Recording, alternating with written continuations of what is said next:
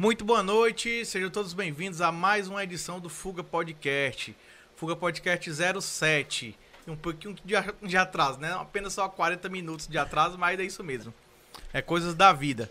E hoje estamos recebendo aqui, ó, Gilberto Silveira, escritor, compondo a mesa hoje conosco aqui, Beck Tavares. Vamos que vamos, né? Mandar aqui Vamos um abraço todo especial, Gilberto, para os nossos apoiadores, Tiago Cel, Império Case, é, Rafael Cabeleireira, Tempero Grill, Parque Rodeio, Churrasco Gaúcho e hoje é o Mercadinho Carlito, desde 1968. Brinca aí da história? Show de bola, viu? Muito tempo, muito tempo aí em Baturité, né? Na rua. Hoje está localizado na rua 15 de novembro, é, 843 e atende no fone 33470726. Hoje é, o Mercadinho Carlito entra aqui na grade no apoio do Fuga Podcast. É, esse programa que é em primeiro. É, o primeiro é, programa, o prime- primeiro podcast do Maciço de Baturité. Então, é, nesse formato, né? É um, é de certo modo e é um prazer, Gilberto, você estar aqui junto com a gente hoje, é, é, fazendo parte da sétima edição, beleza? Prazer é, é meu, desde já é participar e principalmente participar aqui entre amigos, né? Amigos. Seja amigos, bem-vindo, Gilberto. Pessoal da produção, Matheus, Marinaldo, então, desde já pra mim é um prazer estar aqui com vocês. Cara, só fazer aqui uma introdução, viu, Beck? Quer falar alguma coisa logo? Pra dar as boas-vindas também pro nosso escritor aqui, baturitaense, genuinamente baturitaense. Genuinamente baturitense. Falar aqui um pouquinho aqui dele aqui, ó. Gilberto Silveira. Eu conheço mais como Juquinha. Juca Cipó. Mas daqui, mas daqui pro, do final do, do- da nossa edição, eu mostro porque que eu chamo ele de Juquinha. Ó, Gilberto Silveira, escritor, cordialista, palestrante, professor universitário na FMB, especialista em gestão de pessoas, graduado em letras pela IFCE, Campus Baturité. Aí eu acho que faltou muita coisa aqui ainda pra gente denominar o que é o Gilberto Silveira. eu botei aqui pra mim, né, ó, faltou músico nas áreas, músico nas áreas, nas vagas, nas horas vagas, né? Que Mestre, colar? mestre da hipnose, que eu botei aqui, é as opiniões minhas, viu? É, contador. E contador também, né?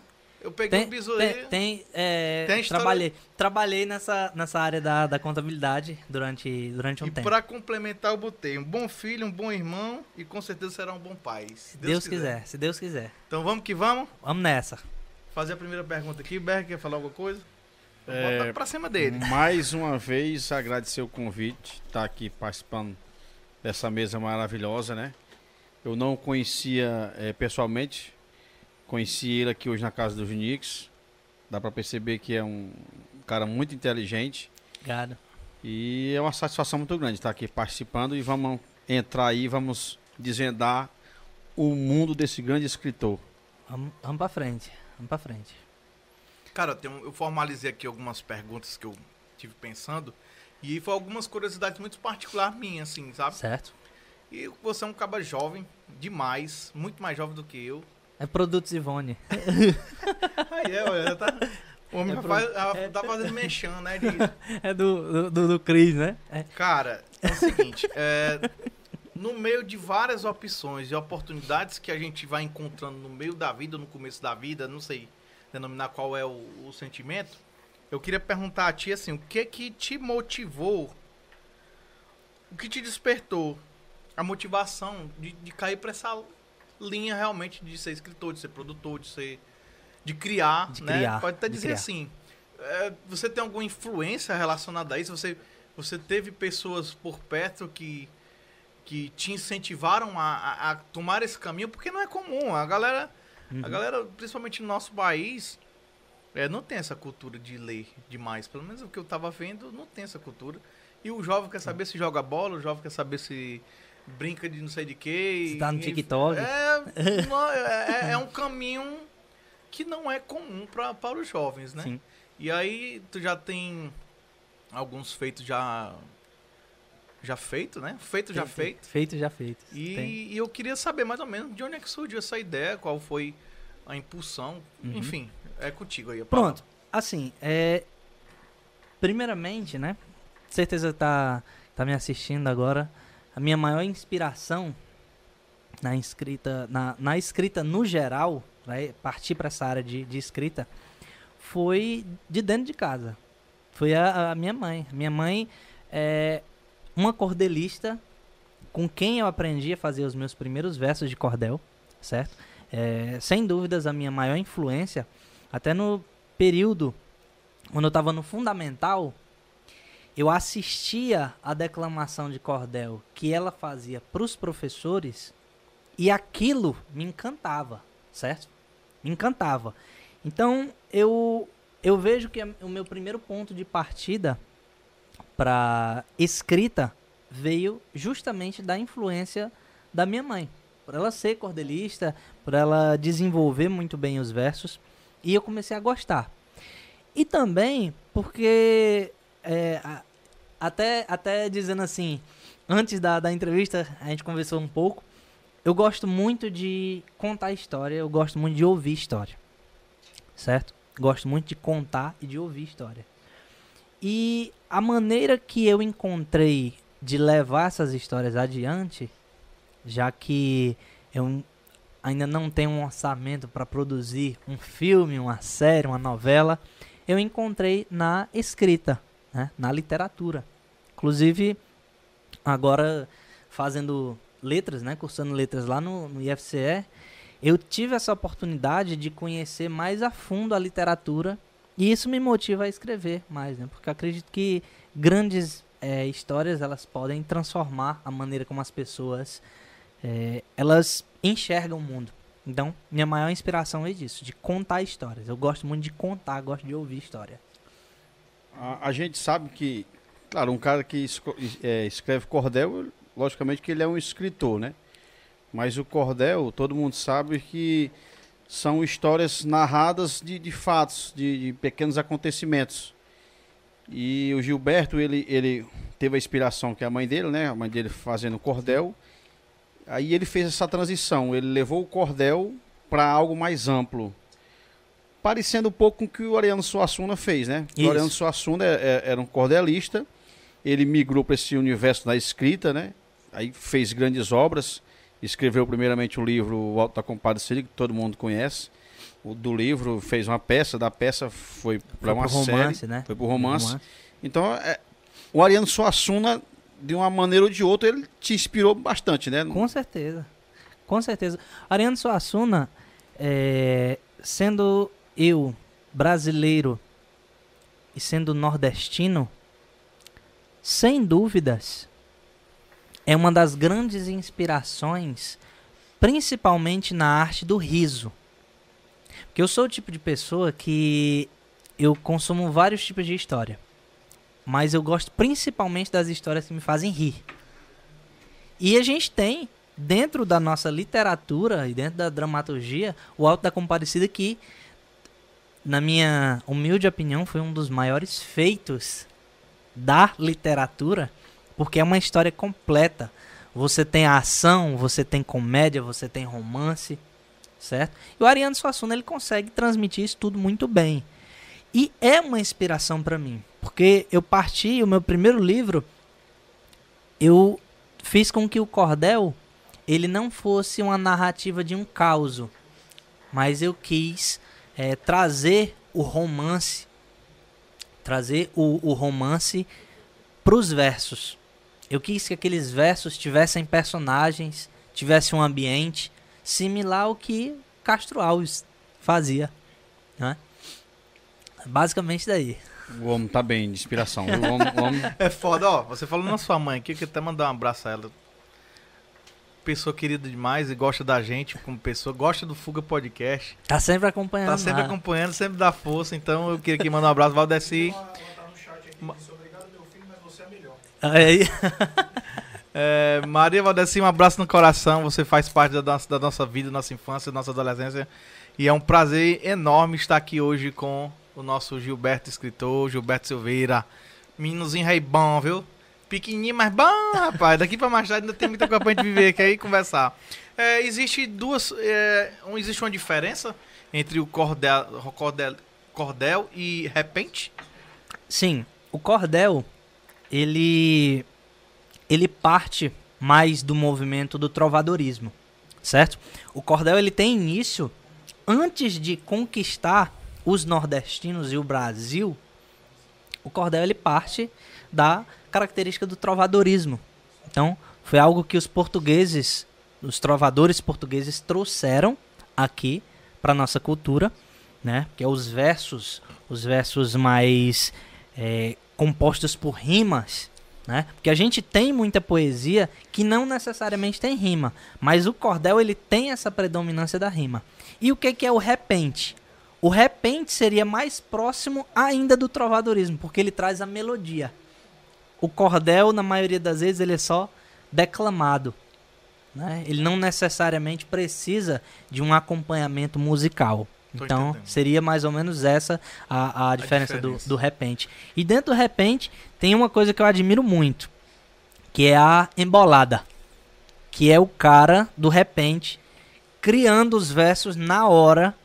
Que é o Castanho Caju, é, né? ca- é, Castanho justamente. Caju, ele, é- eles são especialistas nisso aí, né? São- ali é, é- eu acho muito massa, cara. Porque você criar rimas na hora de improviso Tem que ter um, um Tem que- HDzão é, aí. tem que ter uma maestria muito grande. Eu acho muito massa. Então, é basicamente essa a diferença do cordel pro repente. Existiria um, um- um treinamento pra gente aperfeiçoar essa, essa parte ou é só treinando mesmo? Treinando. assim, Porque nós temos, nós temos vários rimadores, né? Gente, sim, a gente também pode até citar aqui o Gabriel Pensador. sim, com certeza. Que ele, que ele também certeza. tem um- umas ideias boas pra caramba. E, e, e as rimas dele, do- do, Gabriel Pensador, são rimas rápidas e que elas fixam mesmo. É similar ao que acontece dentro do repente, só que no caso dele é mais no, no rap. Musical, isso? né? Assim, é, é mais musical no lado do rap.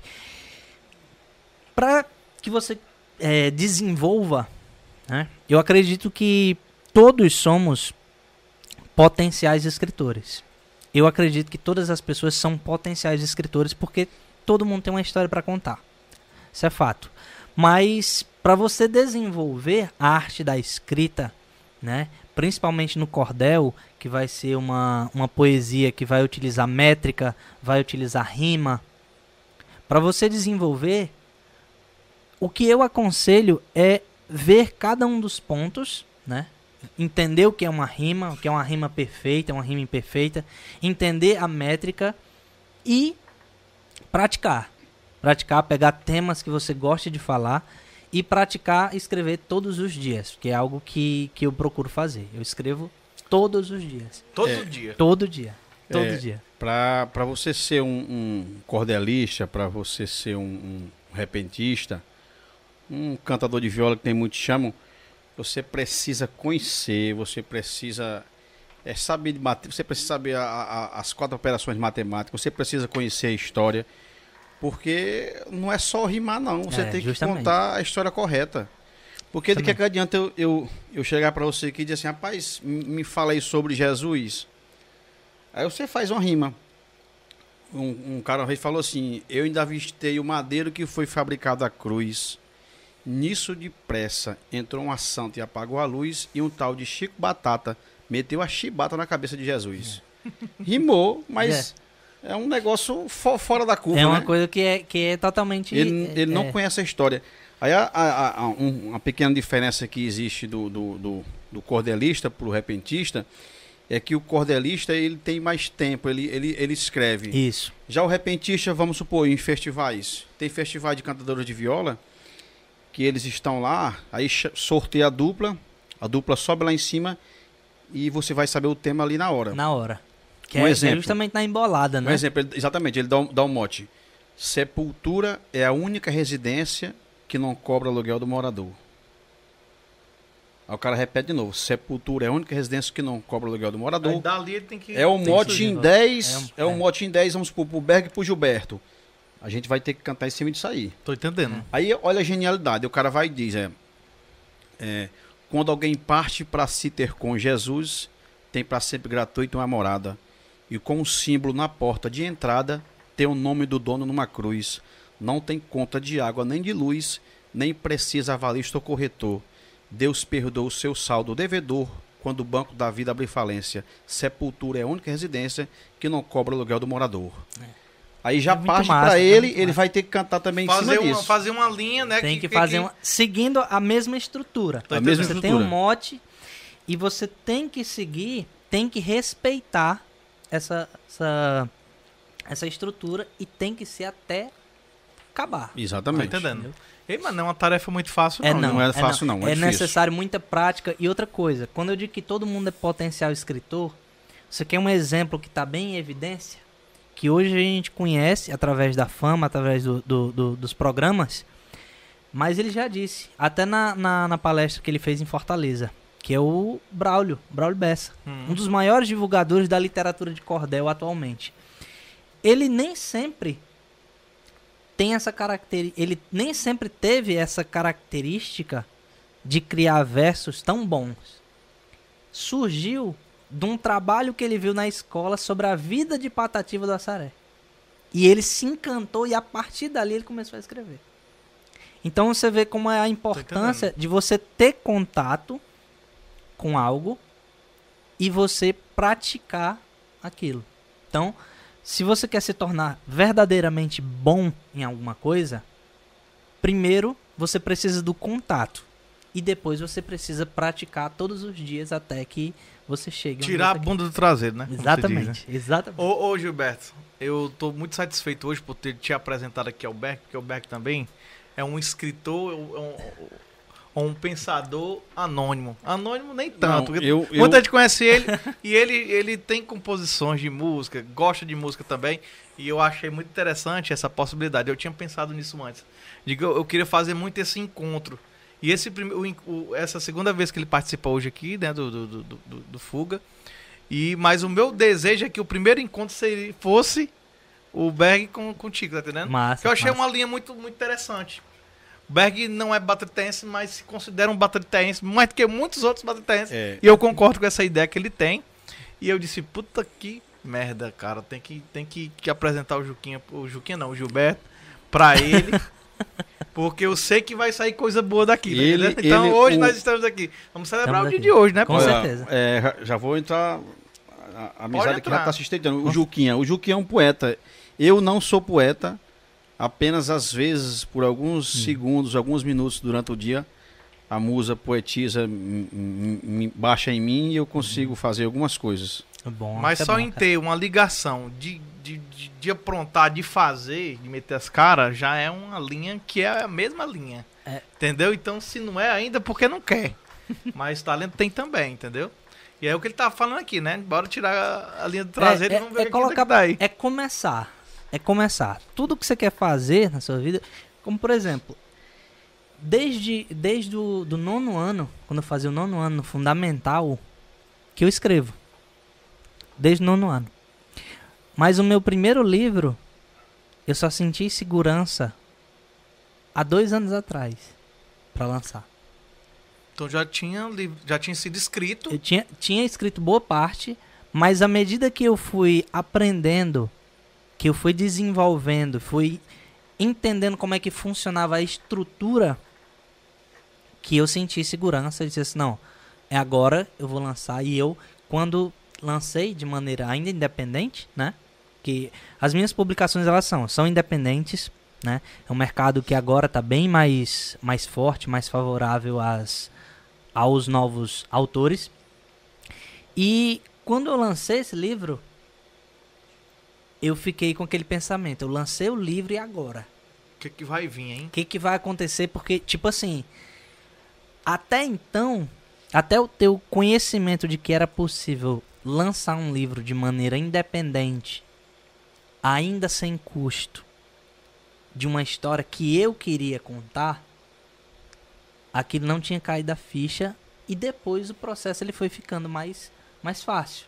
Eu fui pegando a estrutura, fui eh, adaptando e nunca mais É parei de aquela história também de tudo do começo é difícil, né? Com certeza. Como você não sabe o caminho que você vai traçar, Uhum. Então você fica com aquele medo natural de, será que eu vou pra cá? Será que tem, será que é o caminho que é mais fácil? Né? Isso aí é uma coisa comum, é uma coisa comum que a gente passa na vida da gente diariamente, né? Sim. Agora eu queria entender como é que funciona o cara dizer, eu quero escrever um livro.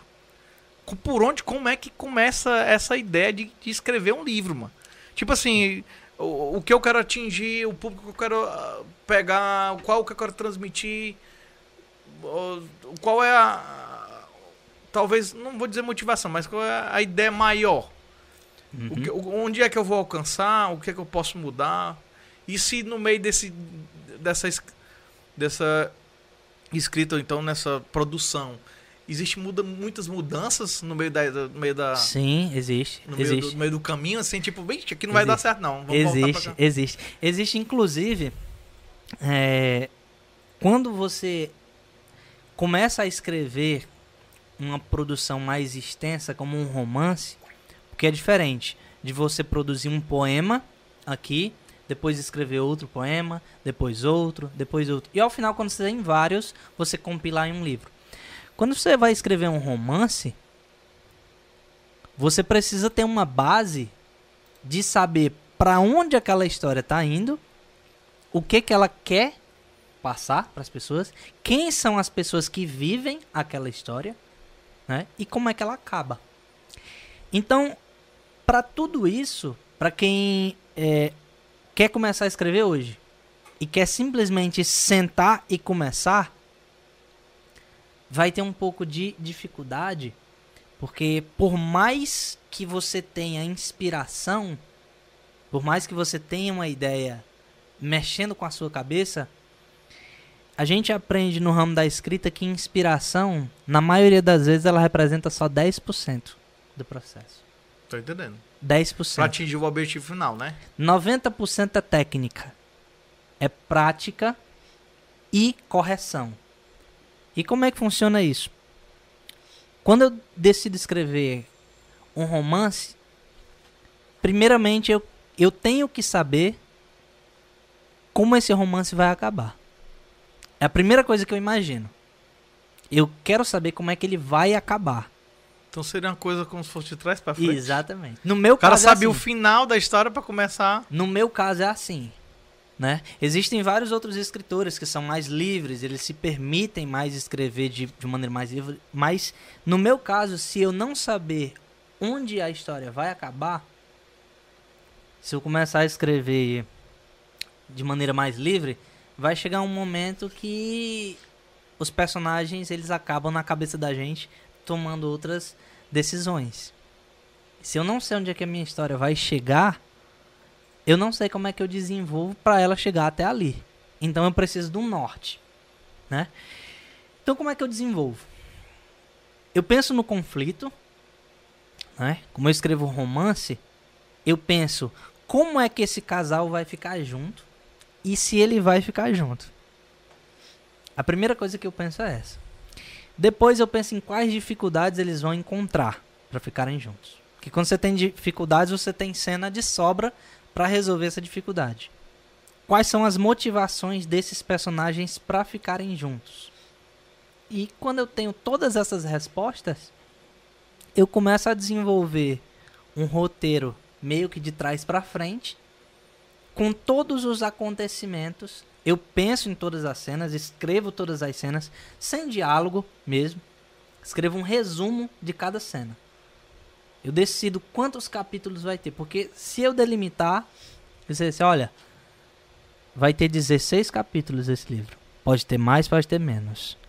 Mas se eu delimitar 16 a contar em 16 capítulos, Vai ficar naqueles 16. vai ficar naqueles 16 e tem que terminar ali. Isso evita com que eu perca muito tempo desenvolvendo uma coisa que não interessa para o livro. Eu vejo que muitos escritores é, eles têm o famoso bloqueio criativo, que ele surge justamente no conflito das ideias. Às vezes o cara tem tantas ideias ao mesmo tempo que ele não sabe em qual focar. Aí quando ele não sabe em qual ele vai focar, ele para de escrever Para de escrever e tipo trava, e né? trava. De como é que, que chama? O, a trava, o que tu falou? Bloqueio, bloqueio blo- criativo. bloqueio criativo. Bloqueio criativo. Então aquela aquela aquela aquele como é que se chama? Aquele produto dele ou então aquele aquela escrita dele morre por ali. Morre por ali. Eu lembro muito bem que o não, não é- não- sincero, com certeza vai precisar de ser um escritor, mas não necessariamente eu acredito que ele seja, que é o Tony da Serra, né? Uhum. Eu me lembro que eu estudava no liceu, vou contar essa história aqui, e ele criou um filme que era o Pequeno Vidente. Aí tu falou agora do bloqueio, né? E eu sempre, quando eu vejo ele, eu pergunto: Ei, macho, o filme do Pequeno Vidente? Pois não é. vai terminar, não? Aí ele disse: Rapaz, não deu mais tempo, não, e tal. É, Mas na época. E assim, pra se fazer um filme, tem que ter um roteiro, tem que ter é, escrito, um né? Então ele é um escritor também, né? sim, sim. Aí é, eu achei tão interessante, cara, essa, essa parte aí, que eu estudava no liceu ainda na época, e as gravações eram aqui em Baturité. E ele acha graça dessas histórias, sabe? Quando ele conta, ele. É, a história básica era que um, era um moleque, como se fosse um duende, né? Que previa as situações, as coisas que iam acontecer. E a história é massa, sabe? A história é massa. Se tivesse saído do papel, eu acho que teria sido legal hoje a gente tá vendo esse, esse filme. Salve aí ao nosso amigo Toninho da Serra aí. Da Serra. É, é como o Gilberto falou, né? Acho que escrever é, tem esses conflitos das ideias. E ele tem uma técnica boa, né? De já amarrar a história, né? Já decidir o que vai acontecer no final. Eu fico imaginando, cara, é um autor desse de novela que escreve uma novela dessa das oito, que o tempo todo Na semana, o, né? o- o público dando palpite para cada, pra cada personagem, para cada personagem. Se ele não tiver um, um- uma técnica que nem tem o Gilberto aí, acho que ele, ele se perde um todo. domi um dom Cara, um Então- dos grandes autores, um dos grandes autores de novela, que é o, o Valcir Carrasco, ele é um cara que ele tem um domínio de desfecho que é chamado dentro da, da, da literatura de inesperado. É é inesperado, mas final, né? E, na verdade, é inesperado, mas que ele tem que acontecer. Ele tem que acontecer. E através de alguns canais que eu acompanho de escrita, como por exemplo o do Raoni Marx, é um cara que, que ele, ele explica a arte da escrita de uma maneira fenomenal e aprendi muito no, no canal dele. Inclusive, o canal dele foi o que fez com que eu tirasse o bloqueio criativo para finalizar minha história. Porque ele diz assim que todo final de história ele é inevitável, ele é inevitável, mas ele tem que ser surpreendente. Inevitável porque ele vai acontecer e surpreendente porque a gente nem sempre sabe como é que ele vai acontecer. E ele deu um exemplo muito massa no canal dele, que ele diz o seguinte: você imagina que existem dois irmãos, né? Um, um rapaz e uma moça. E o rapaz, é, toda vida, ele pede para a irmã dele lavar a louça. E a irmã dele, incomodada e tudo, mas vai lá e lava. Até que um dia a irmã dele é sequestrada. A irmã dele é sequestrada e você tem o desenvolvimento desse irmão procurando essa irmã para saber quem foi essa pessoa que sequestrou ela. O final inesperado e inevitável é que o irmão ele tem que achar a irmã dele no final. Isso é inevitável. Mas o inesperado é que o cara que sequestrou, na verdade, era o namorado dela e tava resgatando ela daquela vida Olha de aí. lavar louça pro irmão dela. E o cara só descobre Entendeu? isso quando chega o final, quando né? chega o final. Então, é isso. Falando de finais, falando de novela também, eu acredito que essas novelas têm vários finais. Eu não sei. Eu acho que eles vão vendo a percepção do público, É, né? é. E o povo vai dizendo, eu tô querendo mais aquilo. Não necessariamente que ele vai pelo aquele lado, mas ele vai querer também surpreender, porque não vai ser o óbvio. Vocês estão entendendo o que eu quero dizer? Sim, Tipo sim. assim, do final da história, não, eu quero que o fulano de tal morra, eu quero que o fulano de tal viva, eu quero que o fulano de tal esteja em tal lugar. E aí, geralmente, eles quebram a, a cadeia comum, né? Como De onde, de onde o caminho iria dar normalmente ou naturalmente que o povo queria, né? Que é o, que é o final feliz, Sim, né? Todo sim, mundo quer o final sim. feliz e tal. Geralmente, geralmente é, é, as novelas de maior apelo do público são as novelas chamadas das oito. Agora não é, não é mais das oito, é das dez, né? Dar 10. É, dificilmente um final agrada ao, ao público.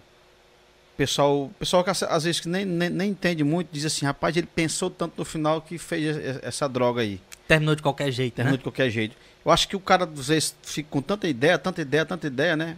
Que às vezes acaba Se perdendo. Ele né? se É. preocupa tanto com o desenvolvimento e o início que ele ignora o final. Tô entendendo. Acontece, acontece. Teve uma, teve uma, uma novela que ela marcou uma geração e eu acredito que se fosse hoje transmitida essa novela por conta da internet, as pessoas iam ficar malucas, que foi a próxima vítima. Se você assistir pela primeira vez que você não sabe quem é o responsável, né, por cada uma das vítimas, você vai tentando montar na sua cabeça quem é que pode ser. E na época não na tinha Foi- spoiler, não né? tinha spoiler. Não é. tinha na A, internet. próxima, a próxima vítima, que é, para mim hoje é um dos maiores escritores de novela, que é o, o João Manuel Carneiro. Foi o mesmo de Avenida Brasil, Pois é. mesmo na próxima vítima. Então, Cara, a arte da novela também, ela, ela de um certo modo, de uns tempos pra cá, ela foi perdendo a força, né? Assim, uhum, antigamente você não tinha muitas opções relacionadas à tecnologia. Hoje todo mundo tá ligado muito na- no celular, né? Aparelho de mão e tal. Mas assim, o povo mais antigo ainda gosta muito de novela, né? Apesar, eu lembro que eu gostava, assistia muito novela. Assistia muito novela. Assistia, assistia aquele Uga Uga, né? A Indomada e tal. Assistia muito mesmo. E, e era uma coisa que mexia com o povo mesmo, assim, de sair Sim, de sim. manhã e tu viu aquilo lá, o que é que vai acontecer e tal. E o povo esperava ler, esperava na rádio, o que, é que Exatamente. vinha de fim ou não vinha. exatamente. E, o- a- no caso da, da Avenida Brasil, que o Berg citou, o último capítulo da Avenida Brasil foi ranking histórico de audiência. As pessoas querendo saber como é que ela ia se encerrar. Verdade. Entendeu? Então, são histórias bem escritas, com um final inevitável, mas surpreendente, que fazem com que as pessoas prendam atenção até o final. Como a que tá passando agora, que é a Império. Ela tem, ela tem um final que Não, o final é. você fica assim, cara. Foi tanta luta e acaba de uma forma realmente. Quem, quem não assistiu, É, é, tá assistindo. E quem já assistiu, no meu caso, eu ainda, eu ainda estou assistindo, mesmo sabendo tudo que vai acontecer. A novela ainda me surpreende, porque, cara, os acontecimentos ali, o- o- os núcleos da novela, é algo assim fora, fora do comum mesmo. verdade. Voltando aqui para as histórias aqui do nosso Gilberto escritor aqui, deixa eu te perguntar uma coisa. Diga lá. Você tem é, três livros lançados. Isso. Dificuldades para lançá-los. No caso, Porque é. existe assim, existe a sim. produção, mas existe o lançamento. Sim. Para se efetivar realmente o, o lançamento, existe um processo também para isso. Para ser registrado ou coisa Uhum. parecida. Como é que funciona? É, como os meus livros são todos independentes, é, o que é hoje um autor independente no Brasil?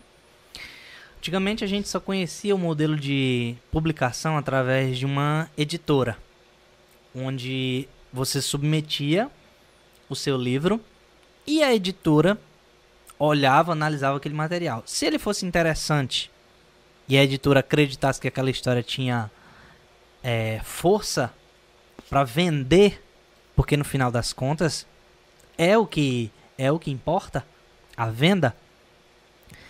A editora pegava a sua história, fazia todo o processo, né, revisão, diagramação, eh, adequava da melhor maneira possível, fazia capa, fazia tudo, organizava com você e você fazia o lançamento. E você recebia uma porcentagem na venda de capa. Isso era o modelo tradicional.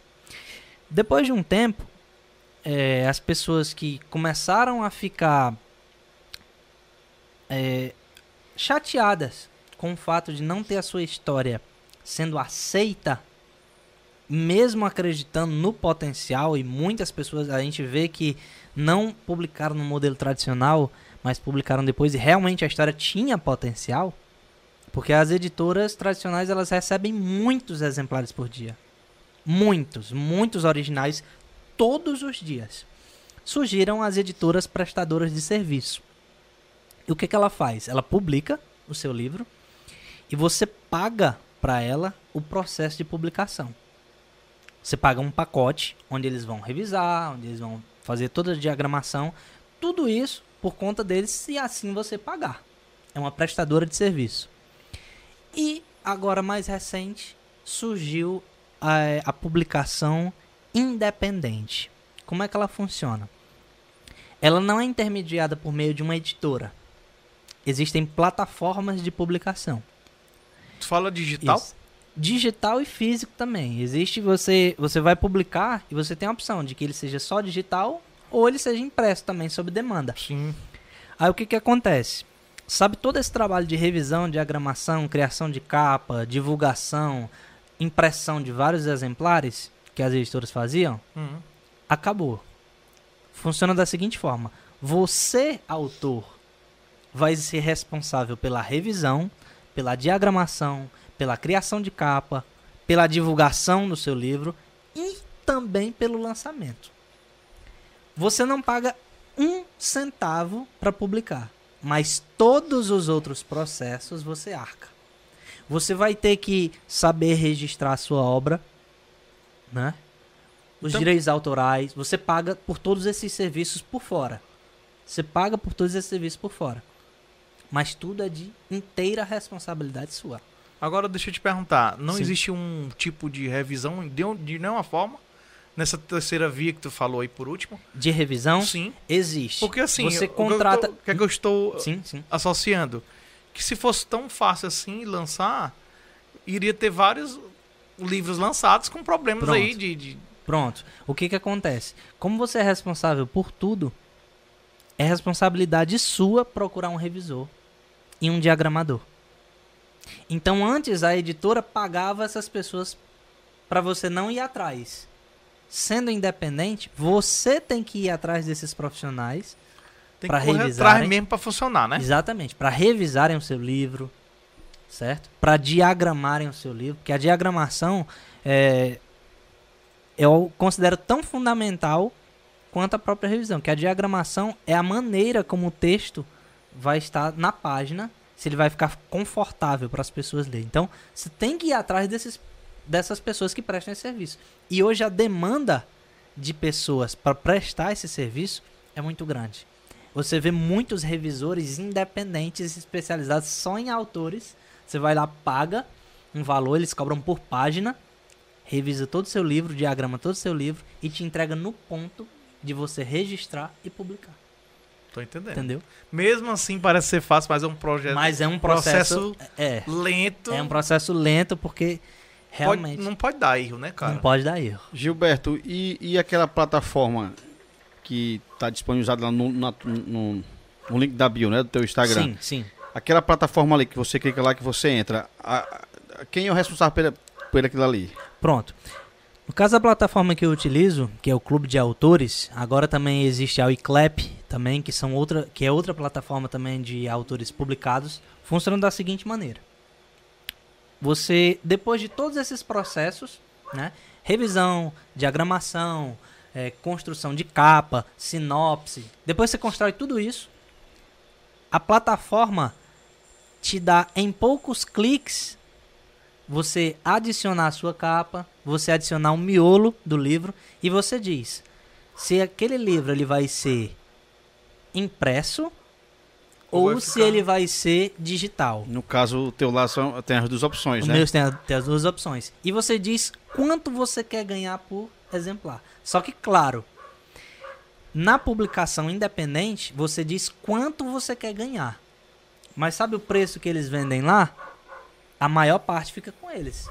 Porque, inclusive, o material é deles, né? Com certeza. De impressão. Então, tudo. Eles têm uma gráfica própria. Então, eles imprimem sob demanda. Eles não imprimem um volume gigantesco. Você pode até pedir, mas o ideal é que Ou- eles imprimam Outra sob pergunta, demanda. certo? Sim. Aí, se eu, se eu me interessar pelo livro, né? Aí eu Certo. tenho a opção lá de compra. Certo. Em quanto tempo eu recebo esse livro? Eu eh, efetuei a compra e tal. Pronto. Assim que você efetua a compra, o site ele vai te dar um prazo de que eles chamam de prazo de impressão do livro, É um processo normal. que é o processo normal de, de qualquer gráfica que, que iria imprimir normalmente. Como a gente tem a modalidade de livro módico, que é uma modalidade é, que surgiu para entrega só de livros, que antes você pagava um pack. Então, às vezes, o pack ele saía mais caro do que o livro. Hoje, no livro módico, tem uma embalagem própria que ela é mais barata. Então, eles lhe dão tempo de impressão. Finalizou a impressão, eles já enviam para sua casa. Então, deixa eu te, deixa eu te fazer outra pergunta aqui. No caso, eu, eu pedi hoje, né? Certo. Efetuei o pagamento. Já vão começar a fabricação do meu livro. Exatamente. Aí amanhã o Matheus pede Não tem Vão- esse negócio de juntar lá, tem que juntar Não, aqui 10, não. 15, 20. Não. E já vão fabricando, né? Vão fabricando. Se uma pessoa pedir, Bacana. uma pessoa pede. Supondo que uma pessoa comprou, só uma pessoa comprou no mês. Eles vão imprimir só aquele e vão enviar só aquele. Bacana. Não necessariamente necessita de um volume grande para poder mandar. Eu Não. acredito que na própria empresa deve ter algumas eh, diferenças, tipo assim, uma área de mais exemplares, né? Uhum. E uma de menos. Então, Uhum. então eu acho que não seria o problema. É a tecnologia, né? Isso, isso. É, realmente, é, talvez estão fazendo... A vantagem do meio independente é essa. Você tem total autonomia do processo criativo e de entrega. Não existe, Certo. de um certo modo, riscos, né? Isso. Para a empresa, mesmo que vai produzir o- os livros, ela fazer tantas tiragens e ter o risco de não vender. né? Exatamente. Tipo assim, né? Então essa talvez seja a função Exatamente. mais, mais necessária, né? mais Pra, pra quem... necessário. Porque eles são impressão sob demanda. Se você imprimir algo sob demanda, você não precisa de estoque. Então já começa daí. Você não precisa de estoque. Se você quiser fazer um lançamento tradicional, o próprio autor ele pode é, comprar várias cópias. Que no caso, quando ele compra essas cópias, Já sai bem em conta. né, ele, ele, no caso, ele não recebe o direito autoral. Por quê? Porque o direito autoral ele recebe quando outra pessoa compra. Quando é pedido do próprio autor, é retirado. Olha aí. Entendeu? Interessante, né? Porque senão, cara, eu vou lançar o livro e tenho dinheiro pra comprar todos. Aí, Aí, entendeu? eu- Então, é, então, nesse caso, para tudo existe uma brecha, né? Se o Gilberto for comprar 20 exemplares deles, ele manda outra pessoa comprar, que exatamente. era- seria o Exato. óbvio, né? sai melhor, né? Exato. Seria o óbvio. E, É, e pode vender dúvida. pelo preço que, que quiser. É, entendeu? Gilberto, e daqui a pouco a gente vai entrar no universo do, do novo livro dele aí.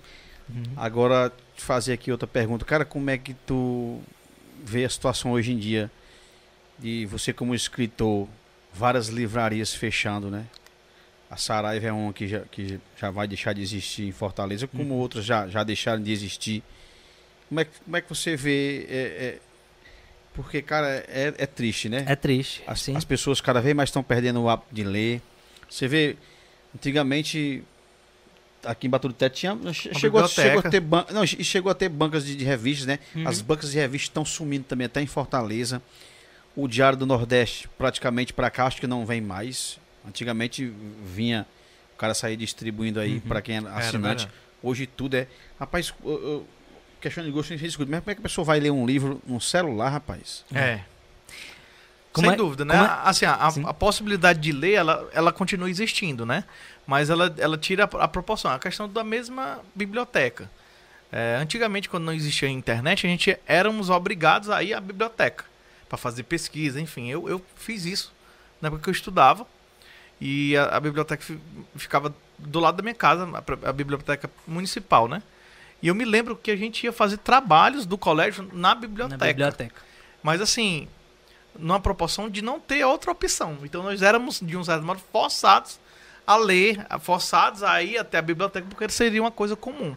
Com a chegada da internet, eh, essas casas, né, digamos assim, essas, essas opções, elas foram, foram se extinguindo, como também a percepção. Porque se você tem um celular que tem jogos, que tem não sei o que, que tem não sei o que mais, você não perdeu a capacidade de ler. Mas você ficou com uma dificuldade a mais de ler. Exatamente. Porque Com você é de desconfortável né? demais você, você, você ler num celular, né? Uhum. Mesmo com aquelas fontes e tal, com aqueles filtros que eles têm, Sim, mas não sim. é legal, não é, não é. Até mesmo porque você não pode fazer uma. Pode fazer uma anotação, mas não seria uma anotação com uma canetinha e tal, É. né? O povo sempre diz, ó, quem gosta de ler realmente, já lê com a caneta do lado, que é Escreve pra marcar uma é. coisa que achou Exatamente, interessante é. e tal. Exatamente. Cara, eu vejo assim.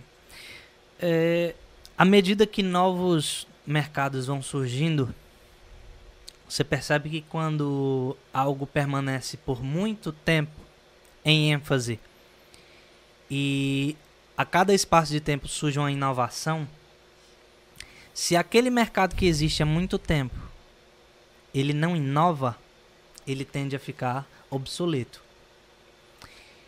As livrarias físicas, que são espaços construídos verdadeiramente para os apreciadores dos livros físicos, é uma experiência que realmente é uma pena a gente está perdendo no nosso país.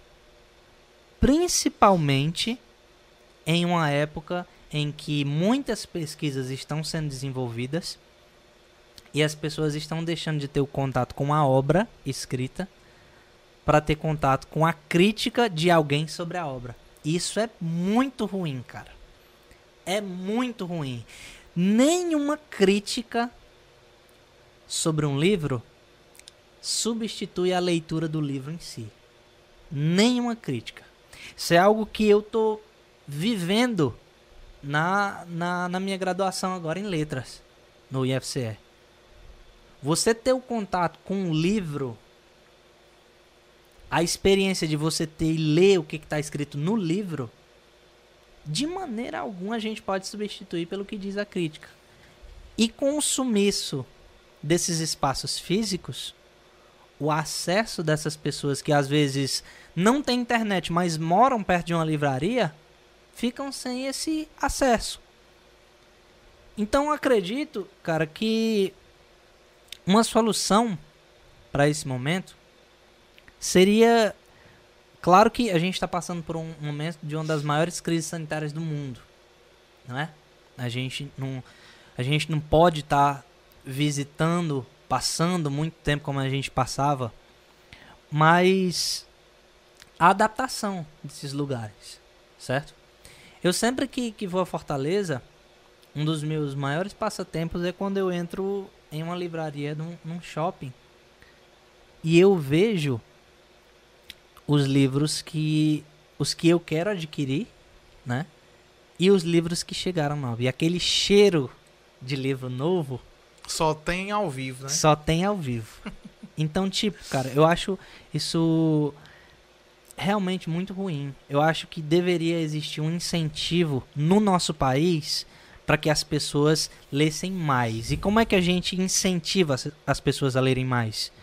Diminuindo, diminuindo, né?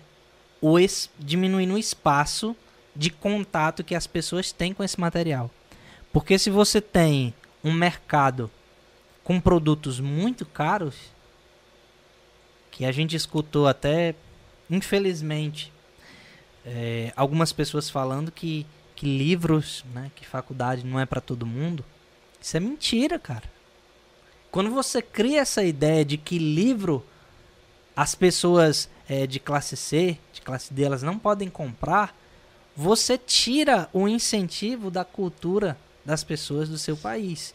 E a pessoa que estava lá na, na classe C que quer ler, ela vai ter a primeira barreira, que é a barreira financeira. Porque diz que ah, só rico compra livro. Aí eles tendem a deixar o livro mais caro. É. Quando num país que nem o nosso, que necessita de cultura, as pessoas deveriam articular para que os livros fossem mais acessíveis. Então isso é, para mim é uma das, das coisas que está dificultando mais. A gente percebe que a Amazon, por exemplo, ela desenvolveu a modalidade de você ler de maneira virtual através do Kindle, né? O aparelho deles, que simula a página de um livro. Apesar de ser numa tela, simula a página de um livro. Não, não. Sim, sim. Inclusive fez um comentário assim, disse assim, diz que o Kindle tenta essa aproximação do livro como se fosse impresso, mas nada como estar realmente com o livro em mãos. Verdade, verdade, cara, porque existe algo no físico no produto físico, Pegar, no livro, tocar, no né? de tocar no livro, que faz com que a sua experiência seja o mais próximo possível do contato que o próprio autor teve. Tá, tá tentando transmitir, né? Exatamente. Tô entendendo. Entendeu? Então, Inclusive, aquela parte sim. que tu falou agora do, do, do valor, dos valores da- da- das pessoas da classe C, D e tal, é, eles aprisionam essas pessoas também criminosamente, né? Sim, Porque ele tira o conhecimento que a pessoa pode adquirir com cada livro. Cada livro tem uma história e alguma coisa a repassar para quem está lendo. Essa é a ideia. sim. E isso é a ideia e é a verdade, é a mais pura possível. E, E, e quando você priva as pessoas de ter o contato e a possibilidade de ter um livro, você está prendendo ela criminosamente num, em um futuro que ela não vai ter. Né? Sim. Assim, de conhecimento, De enfim, conhecimento, com de, de certeza. melhorar como pessoa, de crescer pessoalmente e tal, enfim. Uhum. O, o Gil Cruz, eu que comentou aí, né? O Gil. Um abraço, amigo Gil Cruz. O Gil Cruz tem uma irmã que é um amante de livros. Rapaz, ela tem uma coleção enorme de livros. Ela gosta muito de ler. Eu acho que é uma das poucas pessoas aqui em Baturité que tem esse hábito da leitura. Ela é fanática por livro. O Gil Cruz diz que ela tem um quarto lá cheio de livros. Ela, ela não troca, não vende, não dá a ninguém. Ó, deixa eu só. Que ali é como se fosse também um crescimento, um crescimento pessoal, né? Com certeza. Então, como se fosse assim, tipo assim, eu venci essa fase, eu venci essa outra. E aí vai só Exatamente. estocando aqui e Exatamente. pegando mais conhecimento. Deixa eu só falar aqui, ó. Diga lá. Valdeci Silveira, tá o Gil Cruz, tá o Flávio Silveira, tá o Maierle, tá a Mazé, tá o Cleiton Martins, tá a Natália Galvão, tá a Sara, tá o Romero, tá o Vinícius, Show de o bola. Leandro Silveira, Flávio Silveira e Rose Fagundes, Lucélio Ponte e Vendo aí? O homem, é bom, eu sabia que o homem é bom demais. O Juquinha, viu? Né? O Juquinha. Agradecer, a todo mundo que tá, tá acompanhando. Porque, cara, a gente levar esse assunto. Eu, mais uma vez, né? Eu sei que eu já fiz isso no começo da nossa conversa, mas mais uma vez eu agradeço a você, A a nós. você, a você, Berg, o Marinaldo, o Matheus, que a gente tá aqui, fazendo esse momento. Porque é muito importante que a gente fale sobre esse tipo de, de acesso à cultura, porque as pessoas às vezes dizem assim, né? Eu já encontrei muitas pessoas que disseram pra mim: "Ah, eu eu até acho legal é quem lê e tudo, mas eu não tenho tempo pra ler". Eu acho muito legal as pessoas que leem, conseguem devorar, né, livros, mas eu não tenho esse tempo pra ler. Ah, eu acho muito caro. Eu eu não eu não sei o que que eu gosto de ler e tudo. E são as mesmas pessoas que às vezes estão em casa e dizem: Poxa, eu tô em casa, não tenho nada pra fazer. Ou então as mesmas pessoas que estão esperando na fila do banco, né? Qual é a- deixa eu ver qual é a câmera que tá aqui. Qual é, Marinaldo? Qual é? Essa daqui, ó, você. Você que vai pra fila do banco, que reclama do tempo que você tá lá, aproveita o tempo que você tá lá esperando na fila e leva um livro pra ler nesse momento. Porque quando a gente diz que a gente não tem tempo para ler, a gente diz para as mesmas pessoas que dificultam o nosso acesso à leitura que livro não é para todo mundo. Verdade. Entendeu? Então, se as pessoas utilizassem. Não precisa você passar duas horas, três horas, cinco horas lendo, não. Se você. Todo mundo tem 10 minutos no dia. A pessoa que diz, ah, eu não tenho 10 minutos do meu dia. Tá mentindo. Tá mentindo. Então, tira 10 minutos do seu dia. Tá na fila de um banco. Tá é, esperando um atendimento médico tá impaciente com as redes sociais, o pessoal fica postando é, muita coisa de conteúdo duvidoso, quer fugir dos estresse, abre o livro, não precisa ler 20 páginas. Lê uma, lê duas, certo? E todos os dias, todos os dias, você vai lendo e vai aumentando essa, essa maneira, de maneira gradativa o seu hábito de ler. E as pessoas não sabem que um bom hábito, para ele existir, você tem que facilitar esse hábito ele existir. Se você quiser o hábito de ler, deixa o livro sempre perto. Você sabe quando você chega em casa e a primeira coisa que você faz é sentar na, no sofá e assistir televisão? É porque o controle e o sofá já estão ali. Deixa o livro sempre ao teu alcance e torna difícil o controle. Tira as pilhas do controle e bota num canto. Se você tornar fácil o hábito da leitura, você consegue, de maneira inconsciente, colocar ele no seu dia a dia. Entendeu? Naturalmente, né? Naturalmente. Essa parte, essa parte de dizer que não tem 10 minutos é muito parecido com o povo também que vai malhar, né? Eu sei É, que não tem nada a ver com a exatamente. história, mas É. não tem um tempo pra malhar, né? Eu sou um desses aí que falei, pode, pode ver. Tem, tem um amigo meu que. Viu, Juquinha? Tem um amigo meu que ele lê o livro no banheiro. Pois é. Ele, ele, ele disse que até tá acordando mais cedo pra ficar mais à vontade no banheiro. E ele aproveita esse tempo que ele tá no banheiro, conversando com ele mesmo, ele tá lendo. Pois é. Mas deixa eu mandar aqui um abraço aqui pra Leane Silveira. Tia Leane, Maierbin, né? Flávio Lesado também. Vixe, Flávio Lesado, ó, gostou aí? aí, ó. Tá nos assistindo aí. Um abraço no coração, amo todos vocês. É só apelido bom. Seu Silveira é um bom leitor, né? Sim. Tio Silveira. Tio Silveira lê bastante. Cleiton Martins mandou uma pergunta aqui, ó. Gilberto, qual obra você leu que te impulsionou a criar e partilhar de suas próprias histórias? Que obra eu li que me impulsionou a criar? É uma obra atual, é uma obra clichê e é uma obra voltada mais para o público adolescente. Chama-se Fallen. Por quê? Que foi a, obra que me inspirou a escrever. Porque é um romance escrito de uma maneira em que o diálogo entre as pessoas é como se fosse uma conversa que a gente está tendo aqui. A linguagem é extremamente simples, a história é fácil de você entender, mas tem personagens bem desenvolvidos. E quando eu li e eu gostei da escrita dessa, dessa autora, né, a autora Lauren Kate, quando eu li um livro, porque até então é, a gente tem a ideia de que o livro é algo de linguagem inacessível. Tem muita gente que pensa assim, ah, eu não consigo ler um Não livro, entender. não de- vou entender nada. E não é assim. Pega algo mais leve, uma leitura mais leve. Eu já tinha lido outros livros antes, mas quando eu encontrei esse livro, é uma linguagem tão simples. Que de acaba despertando também que- pra quem. Exatamente, que você vai lendo e nem percebe. Então, é, respondendo a pergunta foi Fallen, da, a, da autora Lauren Kate. Cleutinho, Cleutinho, né? Juquinha, Teve a resposta aí pra você, É. garoto. tu concorda? Eu, Uma vez eu conversando isso com, com um amigo meu e ele não concordou muito não. Mas você concorda? O que, que você acha? Você acha que o Maurício de Souza ele é responsável por muitos leitores de hoje em dia? Maurício de Souza, se eu concordo, concordo.